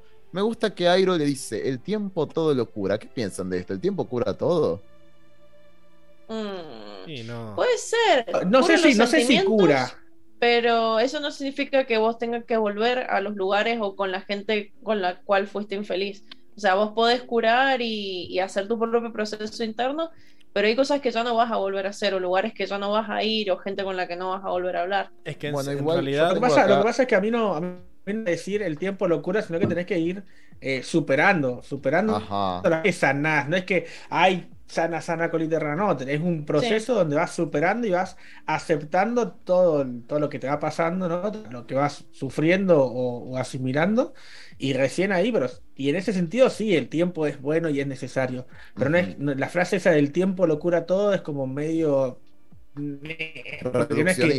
Siempre, claro, no es que simplemente pasa el tiempo y te, y, y te curaste mágicamente, no, es que necesitas el tiempo para poder hacer todos los procesos, para poder ir eh, aceptando etapa por etapa, pero no es que simplemente con el tiempo Sí, lo curas. No, El, el necesitas tiempo, el tiempo, obviamente, pero no el tiempo es curar todo, digamos. no, el tiempo Si ayuda a que duele el un tiempo. poquito menos. Eso, pero no lo tenés tan fresco. Pero en realidad todo el proceso lo haces vos. O sea, el proceso eh, de sanación Claro, es, es algo pero, interno pero y, ¿por qué? Pero y voluntario. Claro, pero ¿por qué va doliendo cada vez menos? Porque vos vas aceptando cada vez más y vas generando ese. pero No es que si vos no vas a generar eso, hayan pasado dos años, hayan pasado diez, te va a doler lo mismo. Sí, es, Porque es- el proceso sigue estando en el mismo, en el mismo estado, digamos, seguís sufriendo tanto como el, como el día uno. coincido Pero totalmente. Ahí, ahí es donde va que sí, el, el tiempo va de la mano del proceso. Si el tiempo pasa, pero no vas progresando, no vas asimilando y no vas aceptando todo lo que va pasando, no, Sí, no sirve de nada. No es Yo que siento. sí. vas que- a curar Pasa mágicamente. que con el tiempo también pasan un montón de cosas, o sea, no es el tiempo, sino las circunstancias de la vida que van cambiando. Por ahí hay algo que hace dos años te dolía un montonazo, pero ahora, no sé, han pasado otras cosas que te, te dieron vuelta a la vida y qué sé yo, o sea, cambiaron las circunstancias y ya no, ya no es como antes, ya no te importa te duele tanto como antes. Bueno, en la serie hemos visto esto un montón, ¿no? De cómo ciertos sucesos traumáticos, bueno, han pasado años, en muchos de nuestros, de los personajes que analizamos han pasado por situaciones traumáticas, han pasado años y siguen con el mismo dolor. Y de alguna forma, bueno, un poco reducido, pero digo, de alguna forma ellos van sanando ese dolor cuando aplican algún tipo de como de, de esfuerzo en revisitar esos Exacto. traumas, ¿no? Así como Como, Azula como, de, como enfrentándose a digamos, como destrabando perdón, el Azula no, trauma. Katara. Exacto, bueno, como Katara enfrentándose al tipo que mató a la madre, o bueno, toda la historia de Zuko, que es revisitar una vez y una vez y una vez más su pasado, su padre, etcétera. Eh, de alguna forma, y bueno, y, y coincido con lo que dice Diego, o sea, el tiempo es necesario, pero en ese tiempo no te puedes quedar No. sentado. Es como si te hubieses lesionado un músculo. Sí, necesitas tiempo para que cure, pero si no haces kinesiología, si no, después no te esforzás, digamos, eh, no vas a recuperar la misma actividad de antes. Capaz no al 100%, para un 90%. Ujú. Yo, volviendo al, al debate esto de si debería haber vuelto o no mm, eh, Ursa, siento que en realidad la razón por la que Zuko la fue a buscar es porque él necesita encontrar una familia que lo ayude, ¿no? A, a sentir que. Porque dijo que la nación era como la familia. Supuest- todo este quilombo que hicimos de ir a buscarla era para que Zuko se Claro. sintiera bien reinando. Sí, sí, Entonces, sí. Ella tiene que Se estar. sintiera en familia. Ella, ella tiene que estar ahí con él porque si no se va toda la Nación del Fuego a la mierda. O sea, tiene que efectuar ese rol de madre que, le, que no le permitieron hacer. Y siento que el que ella no vuelva a ese lugar, más allá de que eh, ella no quería o se sentía feliz en su casa, en realidad es, bueno, al final te hicieron la vida imposible y vos debes volver, tenés que cuando esas personas ya no están, las personas que te hacían la vida imposible, tenés que retomar el lugar y decir, bueno, ahora puedo estar acá. Es lo que ella se dice completamente, está preso, ¿me entendés? No, eh, no hace falta que yo esté persiguiéndome, qué sé yo, pero bueno, le aparece ese, ese cuadro, me encanta esa, esa, esa escena Mm, donde se asusta con su sola imagen, ¿me entendés? Entonces está bueno. Y como Qué para ir... feo, qué trauma, Uh, Dios mío. De hecho, eh, eh, nada, tipo, tuve un flasheo místico recién increíble. Por esto que habíamos visto en el, hace dos cómics. eh, nada, esto de que él, él decía, ¿no? Bueno, vos dijiste, Pablo, que él hizo todo este quilombo para traer a su familia, ¿no? Porque el tipo este de ciencias políticas le había dicho que la nación era como una, una gran familia, ¿no? Entonces, él, de alguna forma, si nos ponemos a pensar en este flasheo, Ursa vendría a ser como el nuevo gobierno, ¿no? Es como una nueva cara, pero sigue siendo la misma persona. O sea, sigue siendo el gobierno de la Nación del Fuego, pero con un nuevo rostro. Y Kishi representa a esa oposición que se opone a lo que es lo mismo, porque sigue siendo la Nación del Fuego, pero se opone. Y Noren está ahí en el medio como diciendo, yo te banco, pero bueno, vamos tratando con esta parte que está más eh, opuesta. Me encanta que si viene el chabón que escribió el cómic y te escucha decir esto, va a decir, sí, sí, sí, totalmente, es eso lo que quería decir, seguro. Como Airo cuando dice, eh, sí, nada, es, razón. es interesante cómo Zuko es interesante cómo Zuko tiene que gestionar eso en su familia y a su vez análogamente en la nación que está gobernando. Increíble.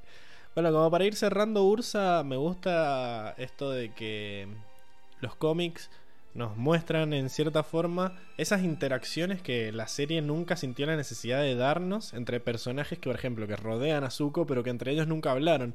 Y acá por primera vez vemos a Airo hablando con Ursa, ¿no? Y Uy, qué emoción esa escena. increíble, porque Qué lindo. Airo le dice, mm, bueno, perdón, perdón, eh, Lady Ursa le dice, ¿no? Eh, por, por haberse tratado como nosotros en inglés, ¿no? Que acá lo tradujeron como señora Ursa, pero señora le decía a la vieja del lado, acá es como señora de, del- Señora, señora del no le quite años a su vida. Claro. Claro, yo creo que debe ser. Le- lo trata como un, como un título, ¿no? Vos seguís siendo la, como la reina madre de acá.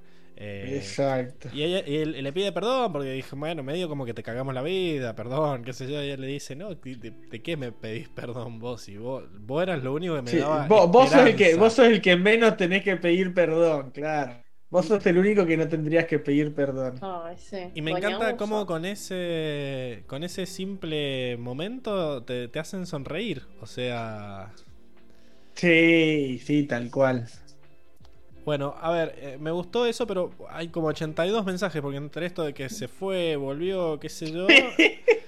eh, no, no se me actualizó esto. Vol- apareció Hoxan y dice: Hola, paso a saludar. No me voy a quedar mucho porque no llegué a leer el cómic porque también soy débil. Esto lo dijo justo cuando estábamos hablando de que le decían débil laucano. Seguro. Y dice: Uh, y colgué. Pero para eso está el resumen. Pero no estaba, él no estaba. Y dice, uh, y colgué con el audio de la teoría. Soy una verga. Porque se acuerdan que nos Ah. vendió que tenía una teoría del hardware y del software. Que tenía una teoría. Todo mentira, como, como la promesa de Yang Cheng. Ahí está la H. La H. Apareció la H. Eh, bueno, y después dice, en mi defensa es porque estamos en plena temporada en el Circo del Ánima de Flavio Mendoza, en Parque Comercial Ah. Avellaneda, Buenos Aires.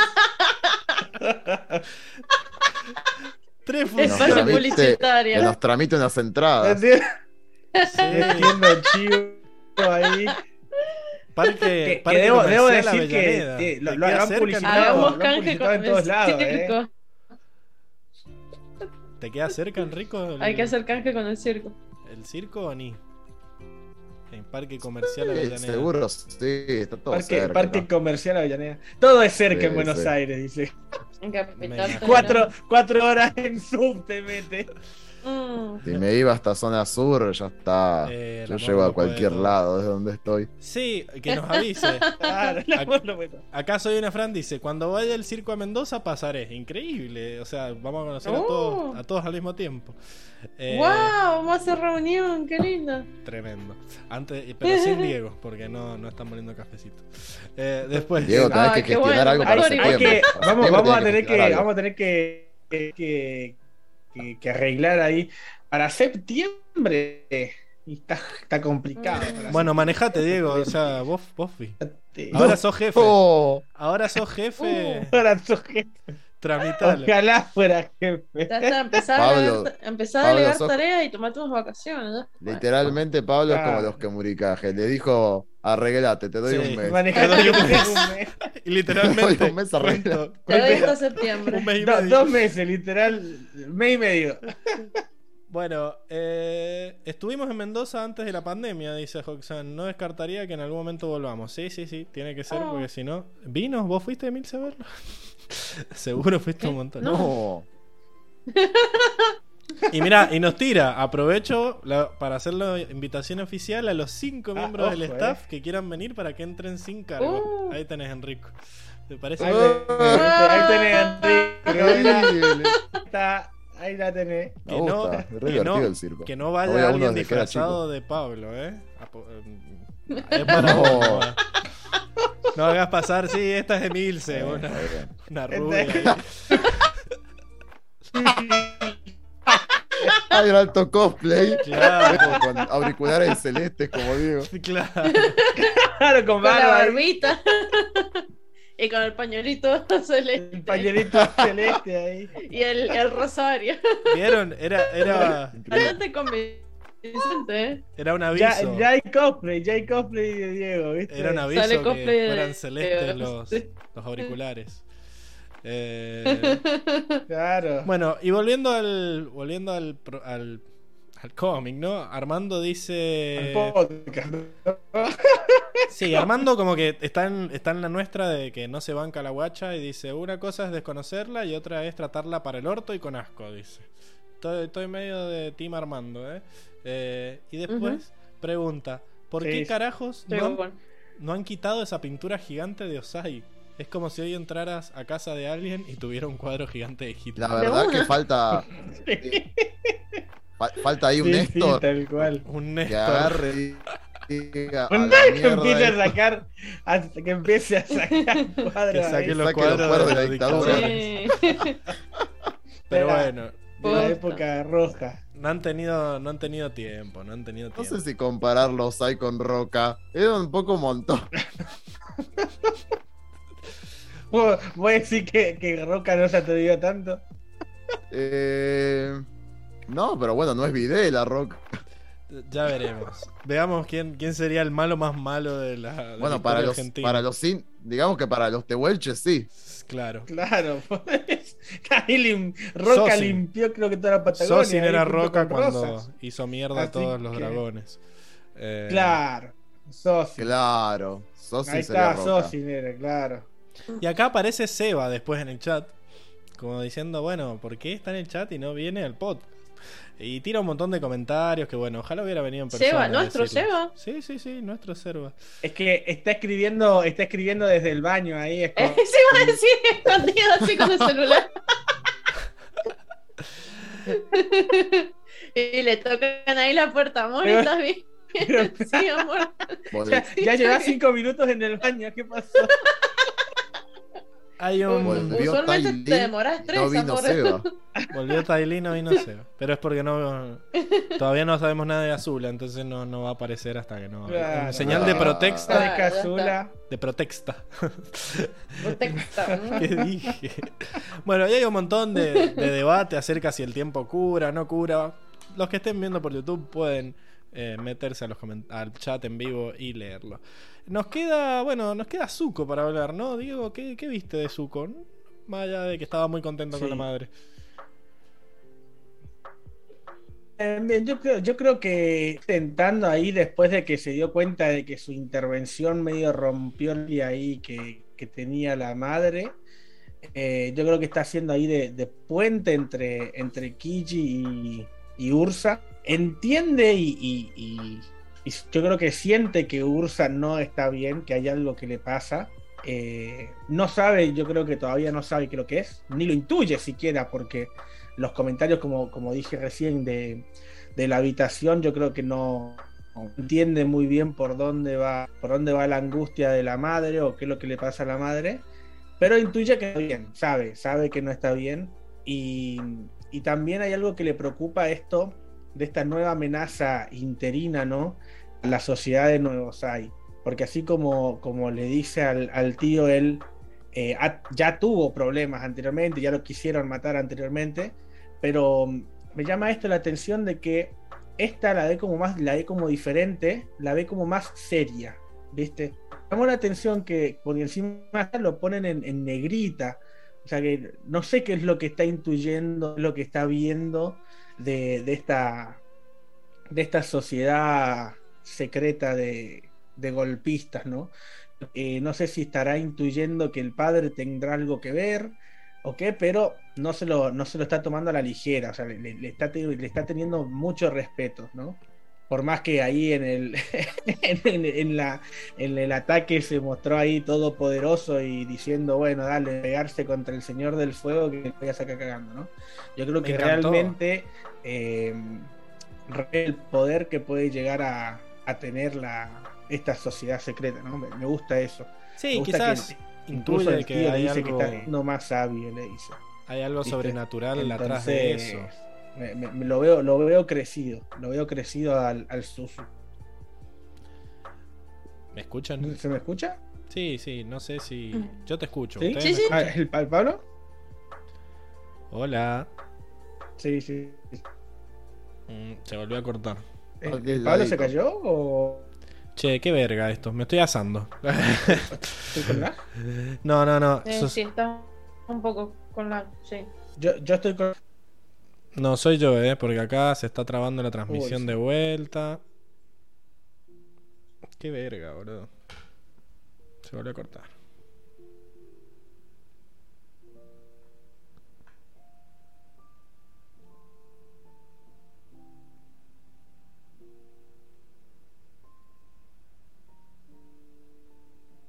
Pablo se me volvió el traba. Pablo. Sí. No, sí, igual la mía también. Ahí me ha tirado un par de, Soy de yo, eh. mensajes de conexión lenta. Pero qué Ahí raro. Pablo. Sí. Pablo. Qué raro. No, a ver, volvamos. ¿Ahí se les ve bien a ustedes? Sí, pero a mí, a mí me tiró, a mí me, a mí me tiró hace un rato, me tiró un par de pantallazos de que la conexión es inestable, pero A mí se me cuando, salió no, el me cuando no me traba, raro. Se me salió el Zoom directamente. Eh, por eso, por eso se cortó todo. Igual. Directamente. No, no Sí, sé, sí. no sé si estoy transmitiendo. A mí me dice que no está saliendo en eh, transmisión. ¿Te llegan datos a vos, Diego? No, me salen que no hay, que no hay datos, me sale a mí. No, a mí me sale que no hay datos. A ver, refresquemos por las dudas, pero Mm, No, no estamos No. transmitiendo. no, no, me dice que no hay datos. A ver, detener transmisión. Pero qué raro, porque ah, internet ya Ah. tengo. Eh, igual sigo grabando todo, pero la transmisión se cayó. Y no quiere detener la transmisión ahora tampoco. Eh, bueno. Qué mal todo esto. Es raro. A ver. Detener grabación. No sé si reiniciar el OBS. Eh, Bueno, voy a hacer eso. Pero será problema del OBS, ¿qué tiene que ver? Y no está transmitiendo, o sea, ya volvió el internet y no está transmitiendo. Así que el Zoom anda. Detengo la grabación y arranco de vuelta. Sí, el Zoom está funcionando, sí.